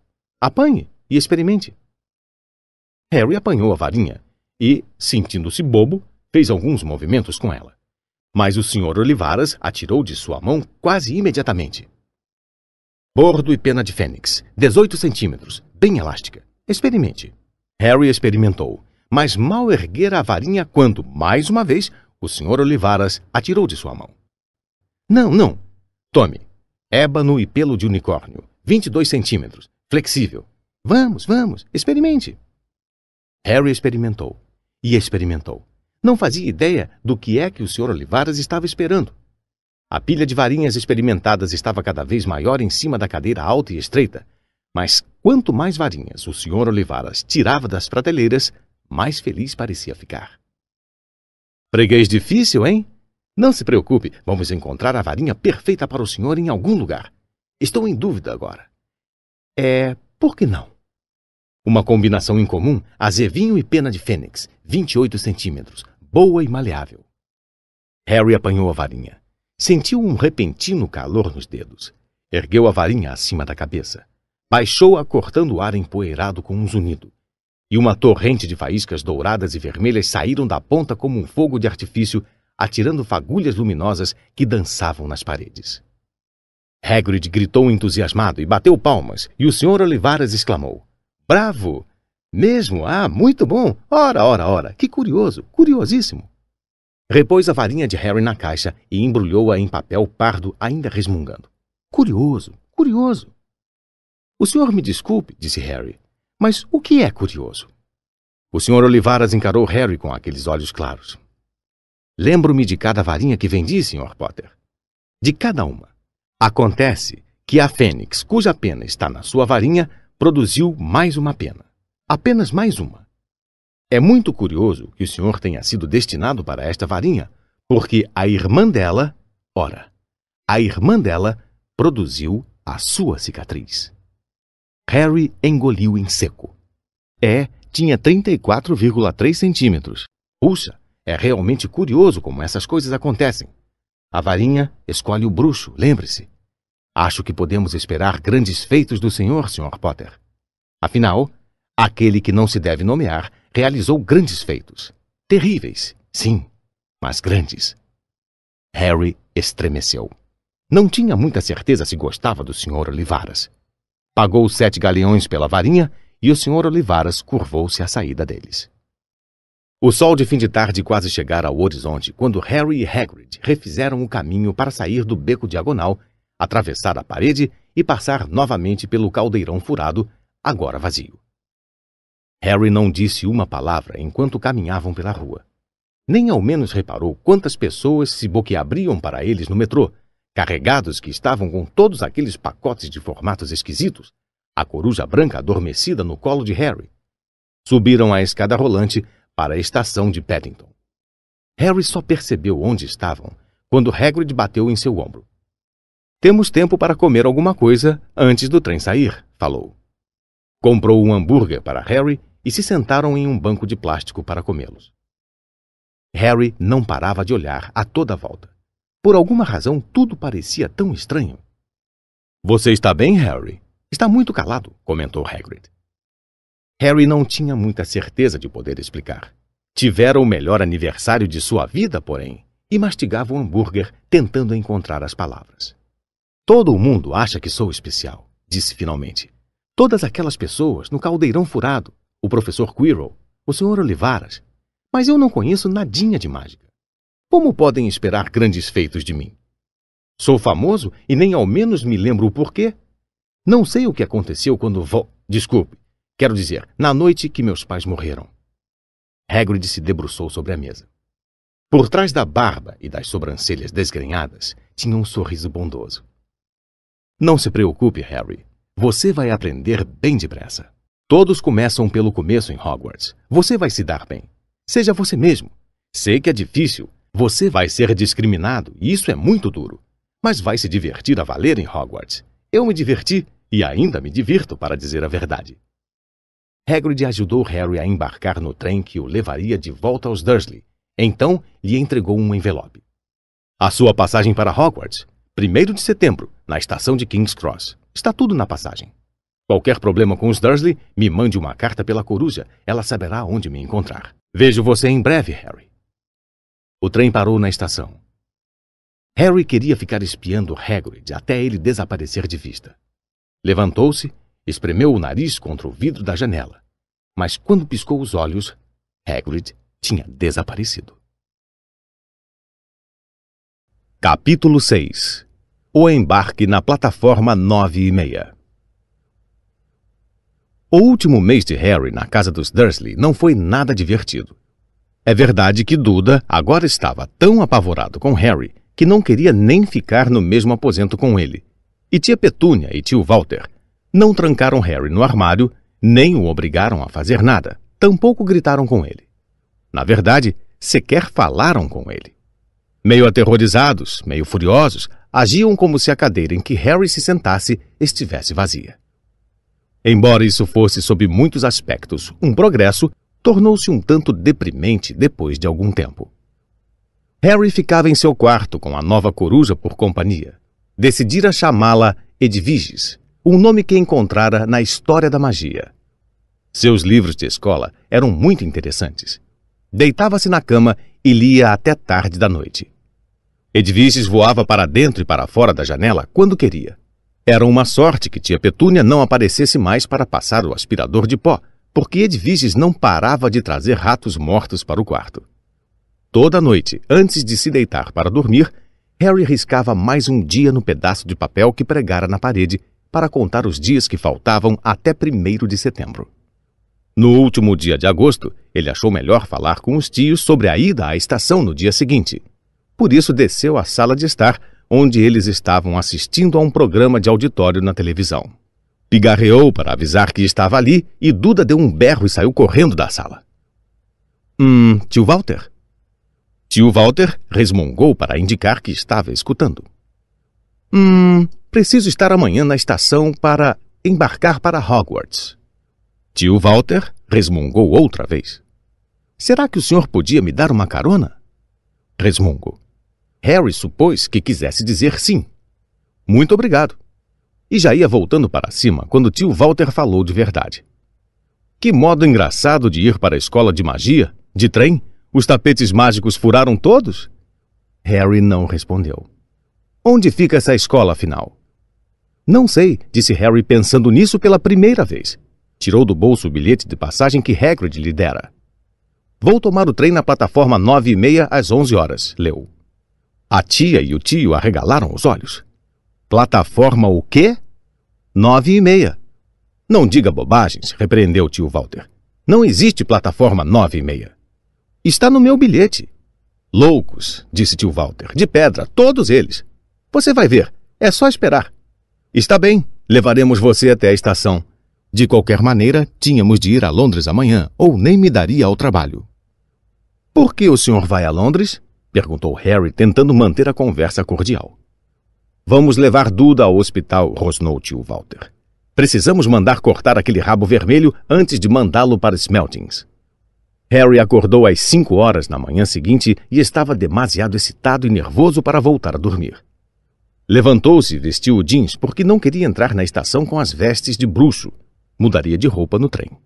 Verificou novamente a lista de Hogwarts para se certificar de que tinha tudo o de que precisava. Viu se Edviges estava bem trancada na gaiola e então ficou andando pelo quarto à espera que os Dursley se levantassem. Duas horas mais tarde, a mala enorme e pesada de Harry fora colocada no carro dos Dursley. Tia Petúnia convencera Duda a se sentar ao lado do primo e eles partiram. Chegaram à estação de King's Cross às dez e meia. Tio Walter jogou a mala de Harry num carrinho e empurrou-o até a estação para ele. Harry achou o gesto curiosamente bondoso, até tio Walter parar diante das plataformas com um sorriso maldoso. Bom, aqui estamos, moleque. Plataforma 9, plataforma 10. A sua plataforma devia estar aí no meio, mas parece que ainda não a construíram, não é mesmo? Ele tinha razão, é claro. Havia um grande número 9 de plástico no alto de uma plataforma e um grande número 10 no alto da plataforma seguinte, mas no meio não havia nada. Tenha um bom período letivo, disse tio Walter com um sorriso ainda mais maldoso. E foi-se embora sem dizer mais nada. Harry se virou e viu o carro dos Dursley partir. Os três estavam rindo.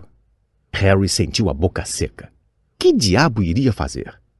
Estava começando a atrair uma porção de olhares curiosos por causa da Edviges. Teria que perguntar a alguém.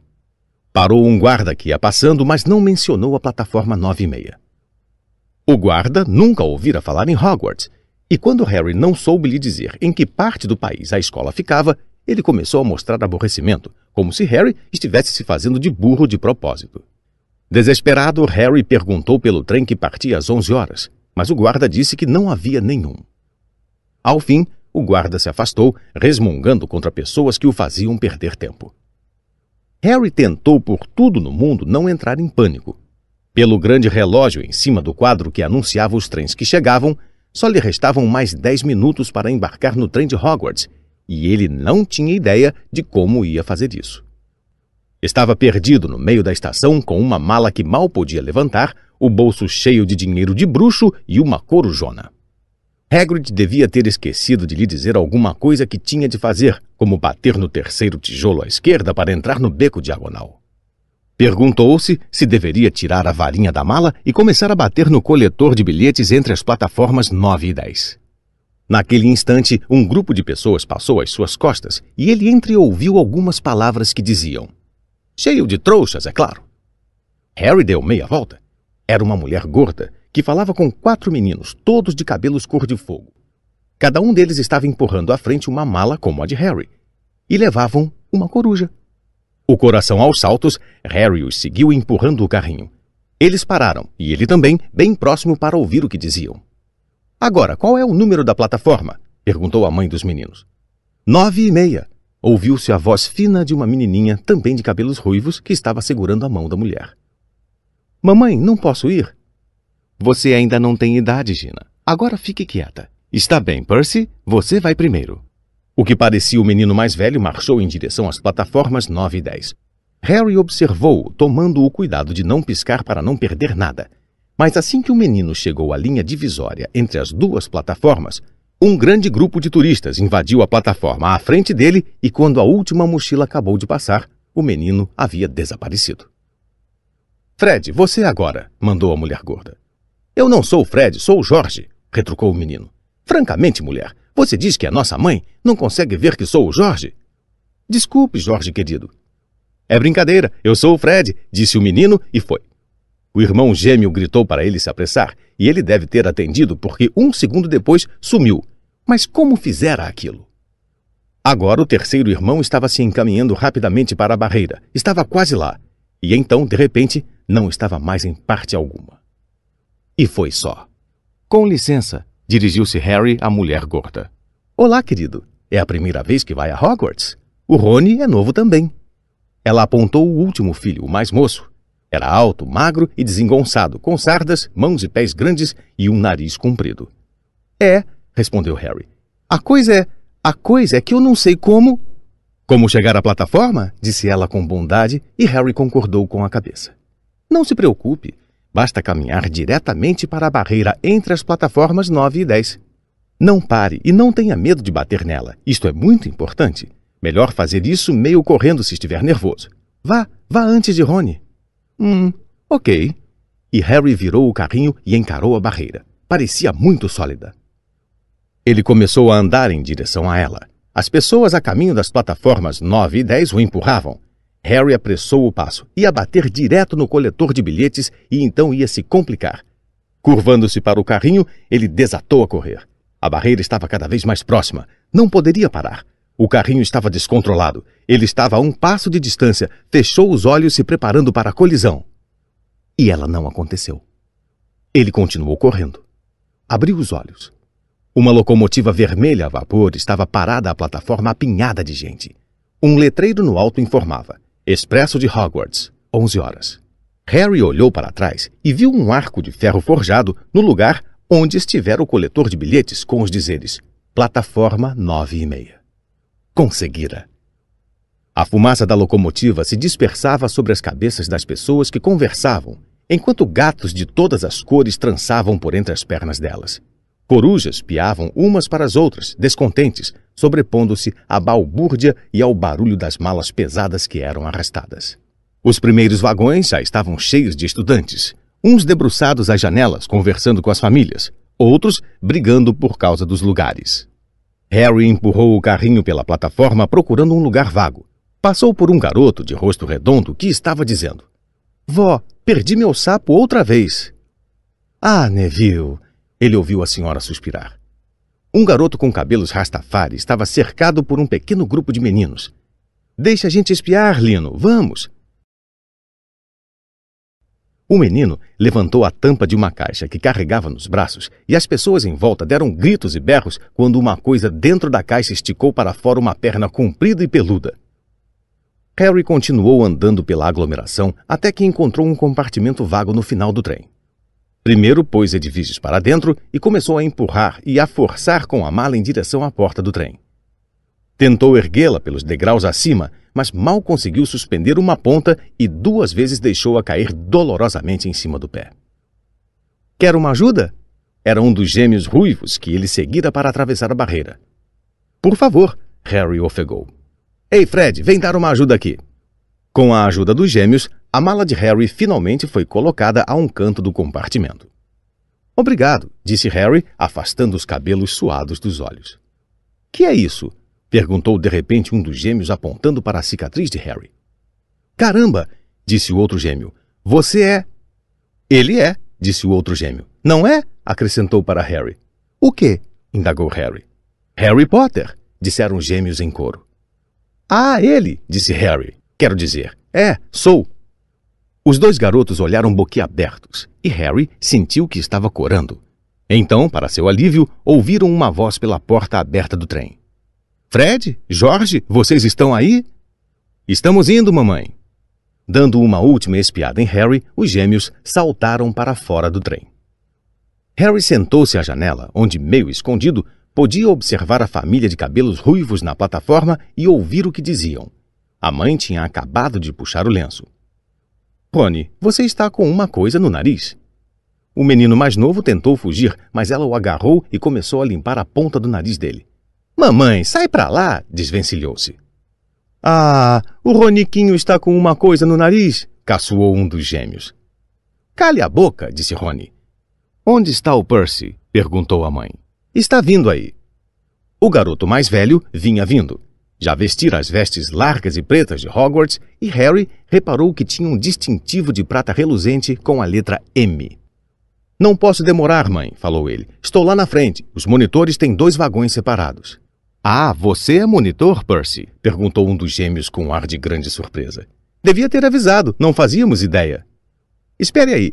Acho que me lembro de ter ouvido ele dizer alguma coisa, disse o outro gêmeo. Uma vez. Ou duas. Um minuto. O verão todo. Ah, calem a boca, disse Percy, o monitor. Afinal, por que foi que o Percy ganhou vestes novas? disse um dos gêmeos. Porque é monitor, disse a mãe com carinho. Está bem, querido. Tenha um bom ano letivo. Mande-me uma coruja quando chegar. Ela beijou Percy no rosto e ele foi embora.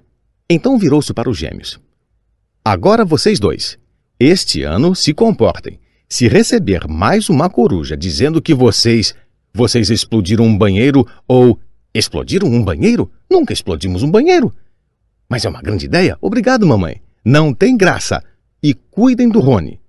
Não se preocupe, Roniquinho está seguro com a gente. Cale a boca, mandou Rony outra vez. Já era quase tão alto quanto os gêmeos e seu nariz continuava vermelho onde a mãe o esfregara. Ei, mãe, adivinha? Adivinha quem acabamos de encontrar no trem? Harry recuou o corpo rápido para que eles não o vissem olhando. Sabe aquele menino de cabelos pretos que estava perto da gente na estação? Sabe quem ele é? Quem? Harry Potter. Harry ouviu a voz da garotinha. Ah, mamãe, posso subir no trem para ver ele, mamãe? Ah, por favor. Você já ouviu, Gina, e o coitado não é um bicho de zoológico para você ficar olhando.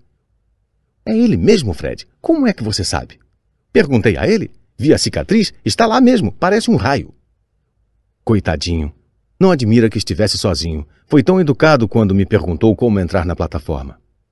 Deixa pra lá. Você acha que ele se lembra como era ou você sabe quem? De repente, a mãe ficou muito séria. Proíbo-lhe de perguntar a ele, Fred. Não, não se atreva. Como se ele precisasse de alguém para lhe lembrar uma coisa dessas no primeiro dia de escola.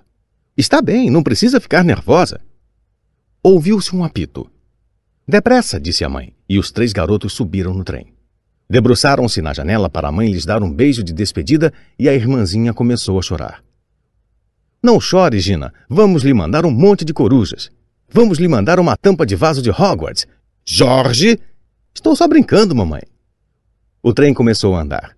Harry viu a mãe dos garotos acenando e a irmã, meio risonha, meio chorosa, correndo para acompanhar o trem até ele ganhar velocidade e ela ficar para trás acenando. Harry observou a menina e a mãe desaparecerem quando o trem fez a curva. As casas passaram num relâmpago pela janela. Harry sentiu uma grande excitação. Não sabia aonde estava indo, mas tinha de ser melhor do que o lugar que estava deixando para trás. A porta da cabine se abriu e o ruivinho mais moço entrou. Tem alguém sentado aqui? perguntou, apontando para o assento em frente ao de Harry. O resto do trem está cheio. Harry respondeu que não, com um aceno de cabeça, e o garoto se sentou. Olhou para Harry e em seguida olhou depressa para fora, fingindo que não tinha olhado. Harry reparou que ele ainda tinha uma mancha preta no nariz. Oi, Rony! Os gêmeos estavam de volta. Escuta aqui, vamos para o meio do trem. Lino Jordan trouxe uma tarântula gigante. Certo, resmungou Rony. Harry, disse o outro gêmeo, nós já nos apresentamos? Fred e George Weasley. E este é o Rony, nosso irmão. Vejo vocês mais tarde, então. Tchau, disseram Harry e Rony. Os gêmeos fecharam a porta da cabine ao passar. Você é Harry Potter mesmo? Rony deixou escapar. Harry confirmou com a cabeça. Ah, bom, pensei que fosse uma brincadeira do Fred e do Jorge.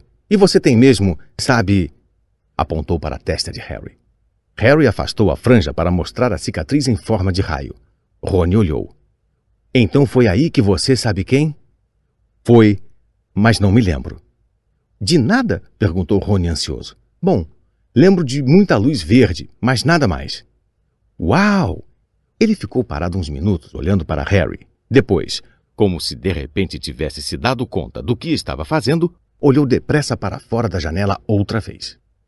Todos na sua família são bruxos? perguntou Harry, que achava Rony tão interessante quanto Rony o achava. Hum, são, acho que sim. Acho que mamãe tem um primo em segundo grau que é contador, mas ninguém nunca fala nele. Então você já deve saber muitas mágicas. Os Weasley, aparentemente, eram uma dessas antigas famílias de bruxos de que o menino pálido no beco diagonal falara. Ouvi dizer que você foi viver com os trouxas. Como é que eles são? Horríveis. Bom, nem todos, mas minha tia e meu tio e meu primo são. Eu gostaria de ter tido três irmãos bruxos. Cinco. Por alguma razão, ele pareceu triste. Sou o sexto de minha família a ir para Hogwarts. Pode-se dizer que tenho de fazer justiça ao nosso nome. Gui e Carlinhos já terminaram a escola. Gui foi chefe dos monitores e Carlinhos foi capitão do time de quadribol. Agora Percy é monitor. Fred e Jorge fazem muita bagunça, mas tiram notas muito boas e todo mundo acha que eles são realmente engraçados. Todos esperam que eu me saia tão bem quanto os outros. Mas se eu me sair bem, não será nada demais, porque eles fizeram isso primeiro. E também não se ganha nada novo quando se tem cinco irmãos. Uso as vestes velhas de Gui, a varinha velha de Carlinhos e o rato velho de Percy. Rony meteu a mão no bolso interno do paletó e tirou um rato cinzento e gordo que estava dormindo. O nome dele é Perebas e ele é inútil, quase nunca acorda. Percy ganhou uma coruja de meu pai por ter sido escolhido monitor, mas eles não podiam ter. Quero dizer, em vez disso, ganhei Perebas. As orelhas de Rony ficaram vermelhas. Parecia estar achando que falara demais, porque voltou a olhar para fora pela janela.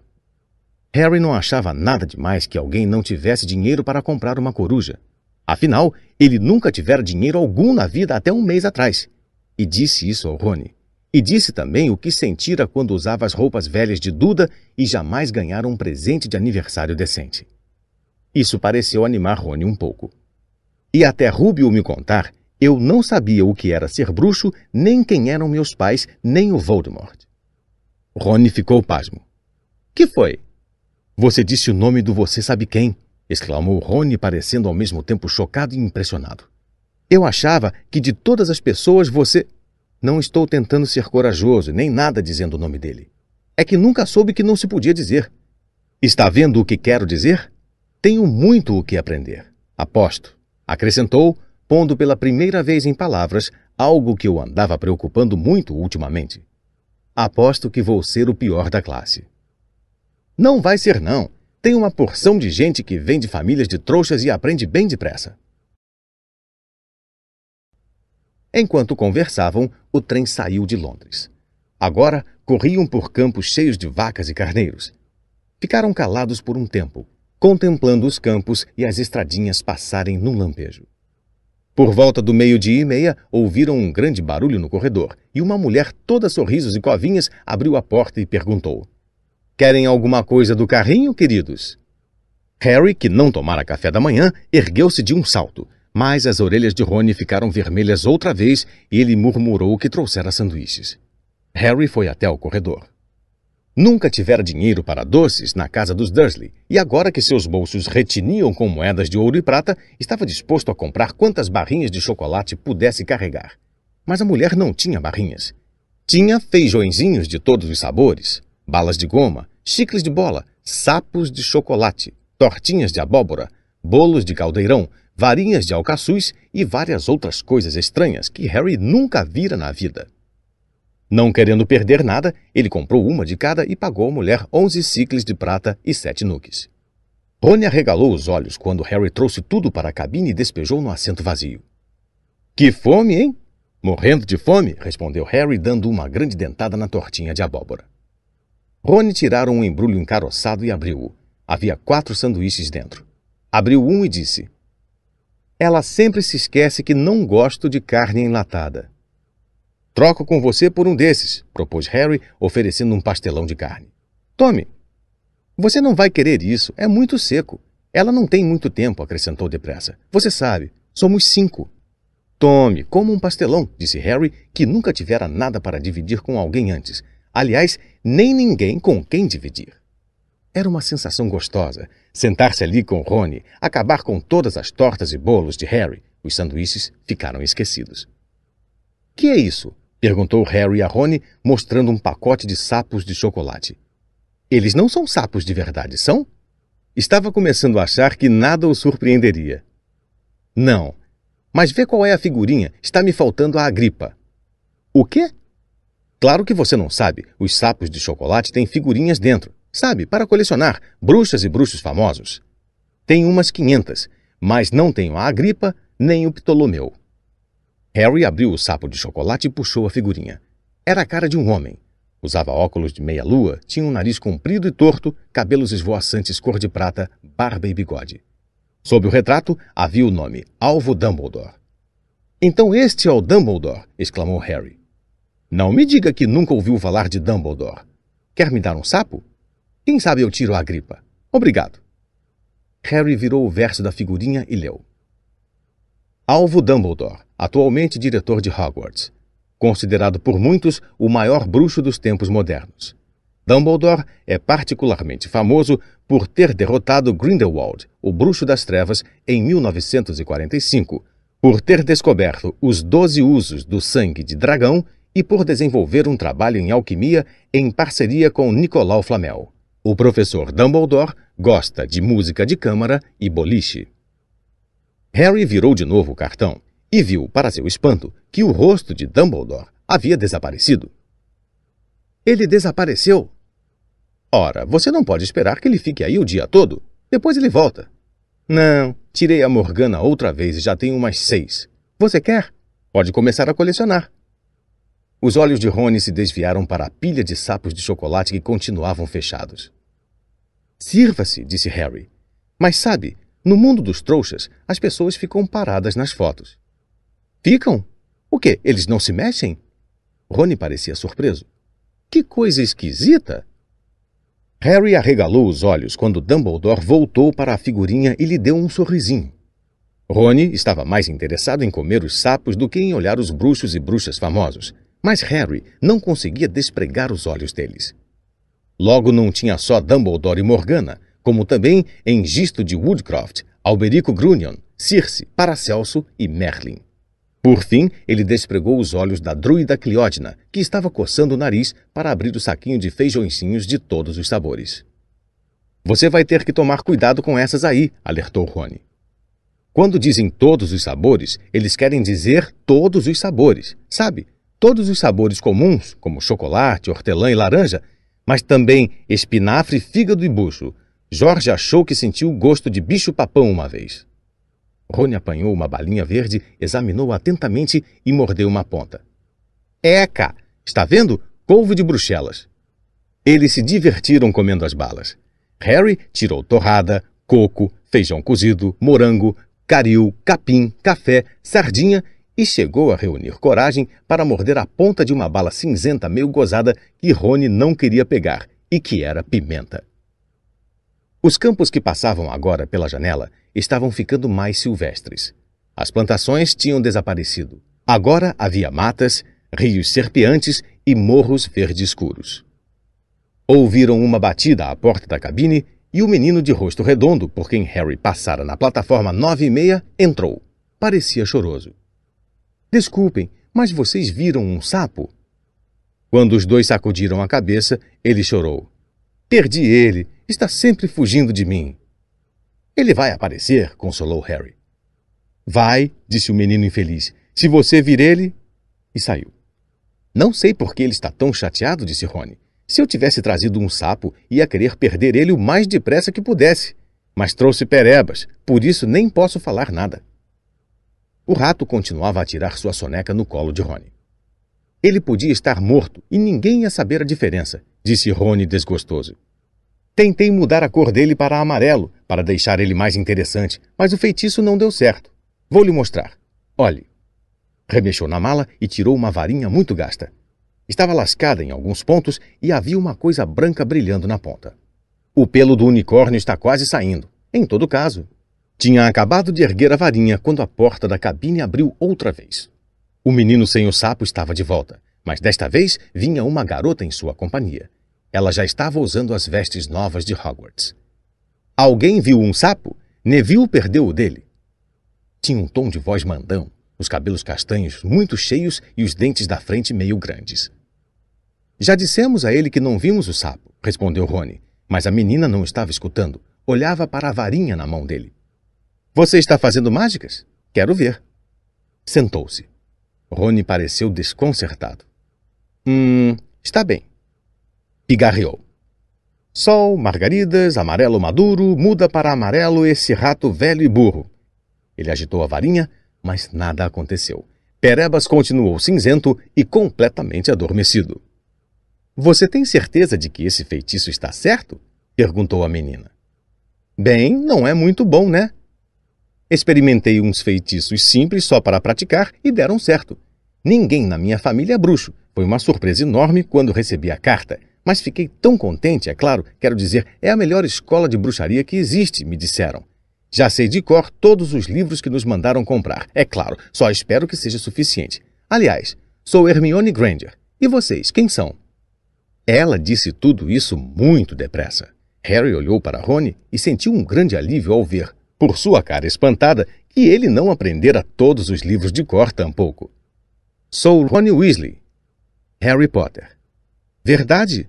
Já ouvi falar de você, é claro. Tenho outros livros recomendados, e você está na história da magia moderna e em ascensão e queda das artes das trevas e em grandes acontecimentos mágicos do século XX. Estou? admirou-se Harry sentindo-se confuso. Nossa, você não sabia? Eu teria procurado saber tudo o que pudesse se fosse comigo, disse Hermione. Já sabem em que casa vão ficar? Andei perguntando e espero ficar na Grifinória. Me parece a melhor. Ouvi dizer que o próprio Dumbledore foi de lá mas imagino que a Corvinal não seja muito ruim. Em todo caso, acho melhor irmos procurar o sapo de Neville. E é melhor vocês se trocarem, sabe? Vamos chegar daqui a pouco. E foi-se embora, levando o menino sem sapo. Seja qual for a minha casa, espero que ela não esteja lá, comentou Rony, e jogou a varinha de volta na mala. Feitiço besta. Foi o Jorge que me ensinou. Aposto que sabia que não prestava. Em que casa estão seus irmãos? perguntou Harry. Grifinória, a tristeza parecia estar se apoderando dele outra vez. Mamãe e papai estiveram lá também. Não sei o que vão dizer se eu não estiver. Acho que a Corvinal não seria muito ruim, mas imagine se me puserem na Sonserina. É a casa em que vou. Quero dizer, você sabe quem esteve? É. E afundou novamente no assento, parecendo deprimido. Sabe, acho que as pontas dos bigodes de Perebas ficaram um pouquinho mais claras disse Harry, tentando distrair o pensamento de Rony das casas. Então, o que é que os seus irmãos mais velhos fazem agora que já terminaram? Harry estava imaginando o que fazia um bruxo depois que terminava a escola. Carlinhos está na Romênia estudando dragões e Gui está na África fazendo um serviço para o Gringotes. Você soube o que aconteceu com o Gringotes? O profeta diário só fala nisso, mas acho que morando com os trouxas você não recebe o jornal. Uns caras tentaram roubar um cofre de segurança máxima. Harry arregalou os olhos. Verdade? E o que aconteceu com eles? Nada. É por isso que é uma notícia tão importante. Não foram pegos. Papai disse que deve ter sido um bruxo das trevas poderoso para enganar gringotes, mas estão achando que eles não levaram nada. Isso é que é esquisito. É claro que todo mundo fica apavorado quando uma coisa dessas acontece, porque você sabe quem pode estar por trás da coisa. Harry repassou as notícias mentalmente. Estava começando a sentir um arrepio de medo toda vez que você sabe quem era mencionado. Supunha que isso fazia parte do ingresso no mundo da magia, mas tinha sido muito mais confortável dizer Voldemort sem se preocupar. Qual é o seu time de quadribol? perguntou Rony. Hum, não conheço nenhum, confessou Harry. O quê? Rony parecia pasmo. Ah, espere aí. É o melhor jogo do mundo. E saiu explicando tudo sobre as quatro bolas e as posições dos sete jogadores, Descreveu jogos famosos a que fora com os irmãos e a vassoura que gostaria de comprar se tivesse dinheiro. Estava mostrando a Harry as qualidades do jogo quando a porta da cabine se abriu mais uma vez, mas agora não era Neville, o menino sem sapo, nem Hermione Granger. Três garotos entraram e Harry reconheceu o do meio na hora. Era o garoto pálido da loja de vestes de Madame Malkin. Olhou para Harry com um interesse muito maior do que revelara no beco diagonal. É verdade? perguntou. Estão dizendo no trem que Harry Potter está nessa cabine? Então é você? Sou, respondeu Harry. Sou, respondeu Harry. Observava os outros garotos. Os dois eram fortes e pareciam muito maus. Postados dos lados do menino pálido, eles pareciam guarda-costas. Ah, este é o Crab e este outro, Goyle, apresentou o garoto pálido displicentemente, notando o interesse de Harry. E meu nome é Draco Malfoy. Rony tossiu de leve, o que poderia estar escondendo uma risadinha. Malfoy olhou para ele. Acha o meu nome engraçado, é? Nem preciso perguntar quem você é. Meu pai me contou que na família Weasley todos têm cabelos ruivos e sardas e mais filhos do que podem sustentar. Virou-se para Harry. Você não vai demorar a descobrir que algumas famílias de bruxos são bem melhores do que outras, Harry. Você não vai querer fazer amizade com as ruins, e eu posso ajudá-lo nisso. Ele estendeu a mão para apertar a de Harry mas Harry não a apertou. Acho que sei dizer qual é o tipo ruim sozinho, obrigado, disse com frieza. Draco não ficou vermelho, mas um ligeiro rosado coloriu seu rosto pálido. Eu teria mais cuidado se fosse você, Harry, disse lentamente. A não ser que seja mais educado, vai acabar como os seus pais. Eles também não tinham juízo. Você se mistura com gentinha como os Weasley e aquele Rúbio e vai acabar se contaminando. Harry e Rony se levantaram. O rosto de Rony está vermelho como os cabelos. Repete isso. Ah, você vai brigar com a gente, vai? Draco caçoou. A não ser que você se retire agora, disse Harry com uma coragem maior do que sentia, porque Crabbe e Goyle eram bem maiores do que ele ou Rony. Mas não estamos com vontade de nos retirar. Estamos, garotos? Já comemos toda a nossa comida e parece que vocês ainda têm alguma coisa. Goyle fez menção de apanhar os sapos de chocolate ao lado de Rony. Rony deu um pulo para a frente, mas antes que encostasse em Goyle, este soltou um berro terrível. Perebas, o rato, estava pendurado em seu dedo, os dentinhos afiados enterrados na junta de Goyle. Creb e Draco recuaram, enquanto Goyle rodava e rodava o braço, urrando, e quando Perebas finalmente se soltou e bateu na janela, os três desapareceram na mesma hora. Talvez achassem que havia mais ratos escondidos nos doces, ou talvez tivessem ouvido passos, porque um segundo depois, Hermione Granger entrou. Que foi que aconteceu? perguntou, vendo os doces espalhados no chão e Rony apanhando Perebas pela cauda. Acho que apagaram ele, disse Rony a Harry, e examinou Perebas mais atentamente. Não, não acredito. Ele voltou a dormir. E dormira mesmo. Você já conhecia Draco Malfoy? Harry contou o encontro deles no beco diagonal. Já ouvi falar na família dele, disse Rony sombrio. Foram os primeiros a voltar para o nosso lado depois que você sabe quem desapareceu. Disseram que tinham sido enfeitiçados. Papai não acredita nisso. Diz que o pai de Draco não precisou de desculpa para se bandear para o lado das trevas. E virou-se para Hermione. Podemos fazer alguma coisa por você? É melhor vocês se apressarem e trocarem de roupa. Acabei de ir lá na frente perguntar ao maquinista e ele me disse que estamos quase chegando. Vocês andaram brigando? Vão se meter em encrenca antes mesmo de chegarmos lá. Perebas andou brigando, nós não, disse Rony fazendo cara zangada. Você se importa de sair para podermos nos trocar? Está bem, só vim para cá porque as pessoas nas outras cabines estão se comportando feito crianças, correndo pelos corredores, disse Hermione em tom choroso. E você está com o nariz sujo, sabia? Rony amarrou a cara quando ela se retirou. Harry espiou pela janela. Estava escurecendo. Viu montanhas e matas sob um céu arroxeado. O trem parecia estar diminuindo a velocidade. Ele e Rony tiraram os paletós e puseram as vestes longas e pretas. A de Rony estava um pouco curta, dava para ver as calças por baixo.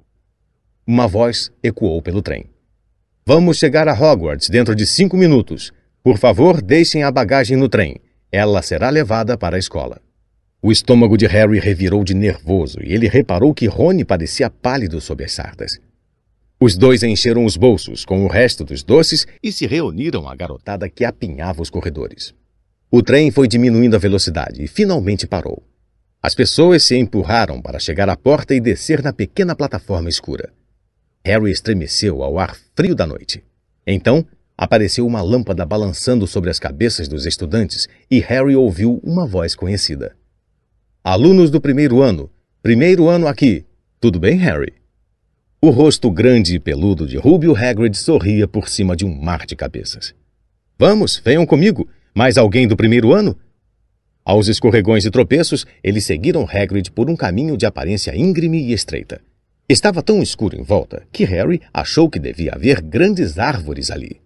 Ninguém falou muito. Neville, o menino que vivia perdendo o sapo, fungou umas duas vezes. Vocês vão ter a primeira visão de Hogwarts em um segundo, Hagrid gritou por cima do ombro, logo depois dessa curva. Ouviu-se um oh muito alto.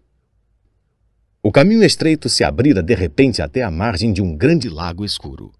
Encarrapitado no alto de um penhasco na margem oposta, as janelas cintilando no céu estrelado, havia um imenso castelo com muitas torres e torrinhas. Só quatro em cada barco, gritou Hagrid, apontando para uma flotilha de barquinhos parados na água junto à margem. Harry e Rony foram seguidos até o barco por Neville e Hermione. Todos acomodados? gritou Hagrid, que tinha um barco só para si. Então, vamos! E a flotilha de barquinhos largou toda ao mesmo tempo deslizando pelo lago que era liso como um vidro. Todos estavam silenciosos, os olhos fixos no grande castelo no alto. A construção se agigantava à medida que se aproximavam do penhasco em que estava situado. Abaixem as cabeças! berrou Hagrid quando os primeiros barcos chegaram ao penhasco. Todos abaixaram as cabeças e os barquinhos atravessaram uma cortina de era que ocultava uma larga abertura na face do penhasco. Foram impelidos por um túnel escuro que parecia levá-los para debaixo do castelo até uma espécie de cais subterrâneo onde desembarcaram subindo e pisando em pedras e seixos. Ei, você aí, é o seu sapo? perguntou Hagrid, que verificava os barcos à medida que as pessoas desembarcavam. Trevo! gritou Neville feliz, estendendo as mãos. Então eles subiram por uma passagem aberta na rocha, acompanhando a lanterna de Hagrid, e desembocaram finalmente em um gramado fofo e úmido à sombra do castelo. Galgaram uma escada de pedra e se aglomeraram em torno da enorme porta de carvalho. Estão todos aqui?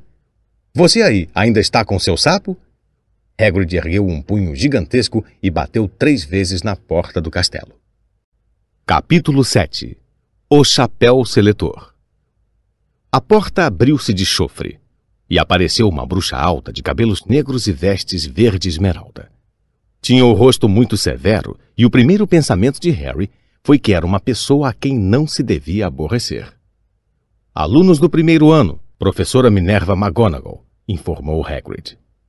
Obrigada, Hagrid. Eu cuido deles daqui em diante. Ela escancarou a porta.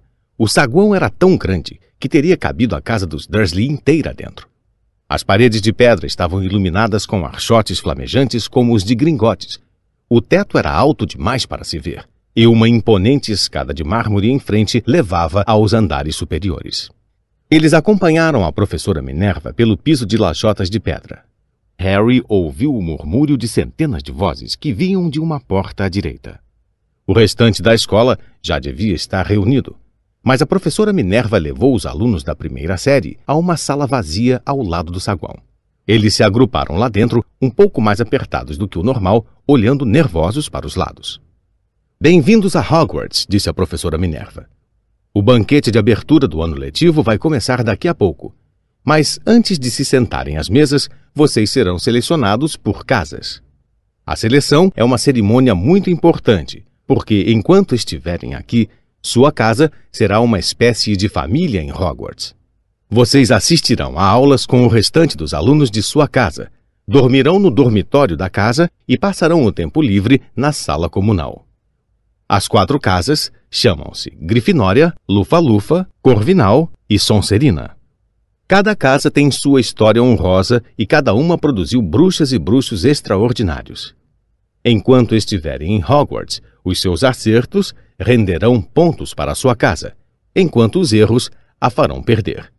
No fim do ano, a casa com o maior número de pontos receberá a taça da casa, uma grande honra. Espero que cada um de vocês seja motivo de orgulho para a casa a qual vier a pertencer. A cerimônia de seleção vai se realizar dentro de alguns minutos, na presença de toda a escola. Sugiro que vocês se arrumem o melhor que puderem enquanto esperam. O olhar dela se demorou por um instante na capa de Neville, que estava afivelada debaixo da orelha esquerda e no nariz sujo de Rony. Harry, nervoso, tentou achatar os cabelos. Voltarei quando estivermos prontos para receber vocês, disse a professora Minerva. Por favor, aguardem em silêncio e se retirou da sala. Harry engoliu em seco. Mas como é que eles selecionam a gente para as casas? Harry perguntou a Rony. Devem fazer uma espécie de teste, acho. Fred diz que dói a beça, mas acho que estava brincando. O coração de Harry deu um pulo terrível. Um teste? Na frente da escola toda? Mas ele ainda nem conhecia mágica nenhuma. Que diabo teria que fazer? Não previra nada do gênero assim logo na chegada. Olhou à volta, ansioso, e viu que os outros também pareciam apavorados. Ninguém falava muito, a não ser Hermione, que cochichava muito depressa todos os feitiços que aprendera sem saber o que precisaria mostrar. Harry fez força para não escutar o que ela dizia. Nunca se sentira tão nervoso. Nunca. Nem mesmo quando tivera que levar um boletim escolar para os Dursley, dizendo que, não sabiam como, ele fizera a peruca do professor ficar azul. Ele manteve os olhos grudados na porta. A qualquer segundo agora, a professora Minerva voltaria e o conduziria ao seu triste fim. Então, aconteceu uma coisa que o fez pular bem uns 30 centímetros no ar. Várias pessoas atrás dele gritaram. De. Ele ofegou. E as pessoas à sua volta também. Uns vinte fantasmas passaram pela parede dos fundos. Brancos pérola e ligeiramente transparentes, eles deslizaram pela sala conversando entre si, mal vendo os alunos do primeiro ano. Pareciam estar discutindo. O que lembrava um fradinho gorducho ia dizendo: Perdoar e esquecer, eu diria, vamos dar a ele uma segunda chance. Meu caro Frei, já não demos à pirraça todas as chances que ele merecia? Ele mancha a nossa reputação, e você sabe, ele nem ao menos é um fantasma. Nossa, o que é que essa garotada está fazendo aqui?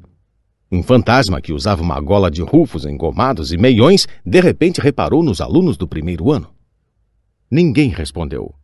Alunos novos, disse o Frei Gorducho, sorrindo para eles. Estão esperando para ser selecionados, imagino? Alguns garotos confirmaram com a cabeça, mudos. Espero ver vocês na Lufa-Lufa, falou o Frei. A minha casa antiga, sabe? Vamos andando agora, disse uma voz enérgica. A cerimônia de seleção vai começar. A professora Minerva voltara. Um a um, os fantasmas saíram voando pela parede oposta. Agora façam fila e me sigam, Sentindo-se pouco à vontade, como se suas pernas tivessem virado chumbo, Harry entrou na fila atrás de um garoto de cabelos cor de palha e na frente de Rony, e todos saíram da sala, tornaram a atravessar o saguão e as portas duplas que levavam ao grande salão.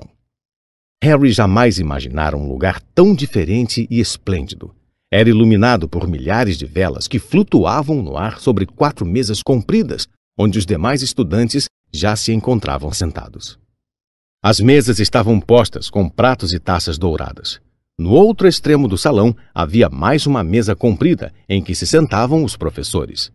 A professora Minerva levou os alunos de primeiro ano até ali, de modo que eles pararam enfileirados diante dos outros, tendo os professores às suas costas. As centenas de rostos que os contemplavam pareciam lanternas fracas à luz trêmula das velas. Misturados aqui e ali aos estudantes, os fantasmas brilhavam como prata envolta em névoa. Principalmente para evitar os olhares fixos neles, Harry olhou para cima e viu um teto aveludado e negro salpicado de estrelas. Ouviu Hermione cochichar.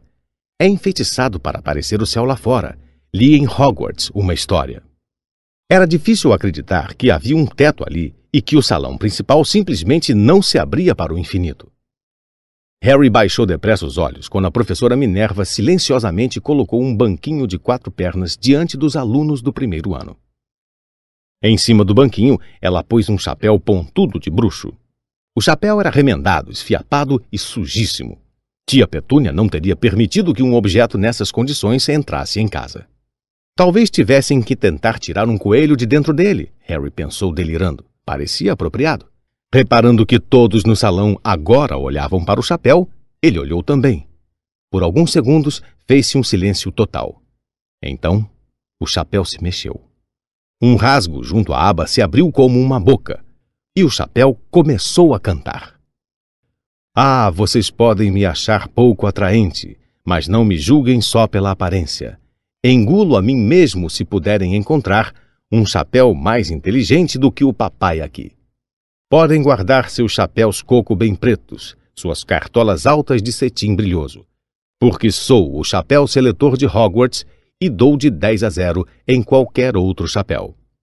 Não há nada escondido em sua cabeça que o chapéu seletor não consiga ver. Por isso é só me porem na cabeça que vou dizer em que casa de Hogwarts deverão ficar. Quem sabe sua moradia é a Grifinória, casa onde habitam os corações indômitos. Ousadia e sangue frio e nobreza destacam os alunos da Grifinória dos demais. Quem sabe é na Lufa-Lufa que você vai morar, onde seus moradores são justos e leais, pacientes e sinceros sem medo da dor. Ou será a velha e sábia Corvinal, a casa dos que têm a mente sempre alerta, onde os homens de grande espírito e saber sempre encontrarão companheiros seus iguais.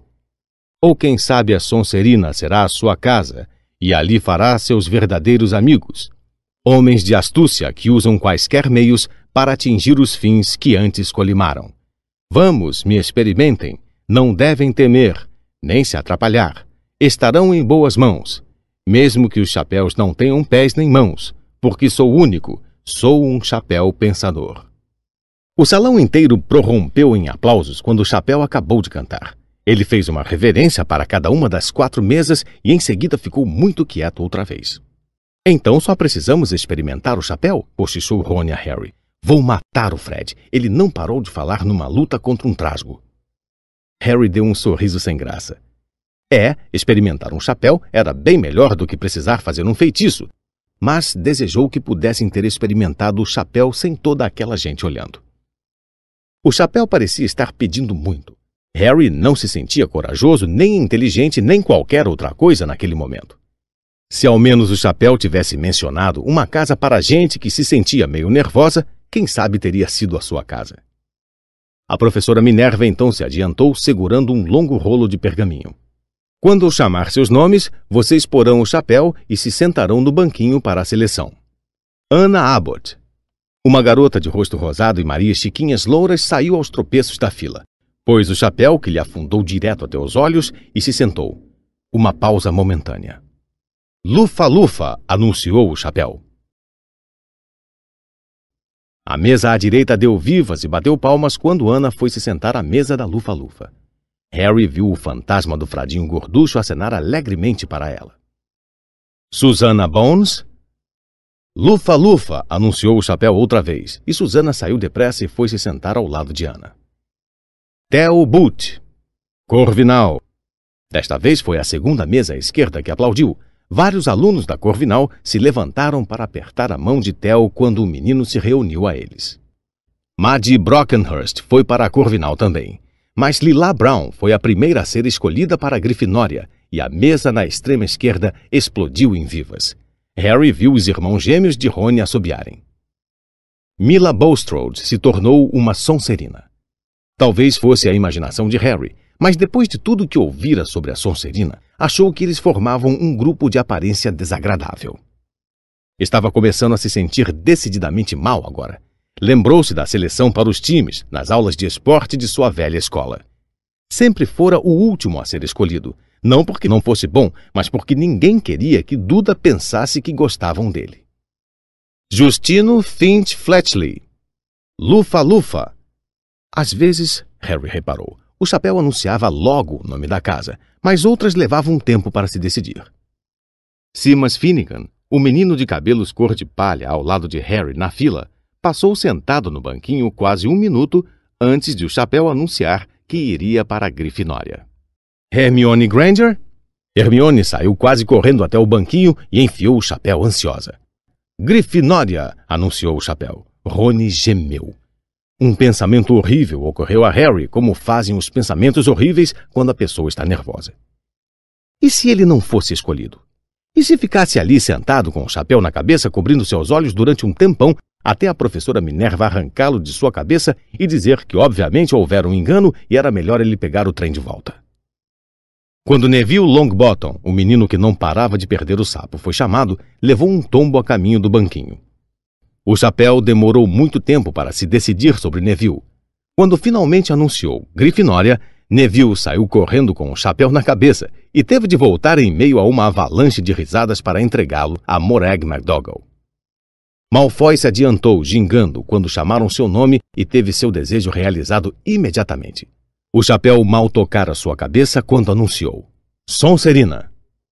Faltava pouca gente agora.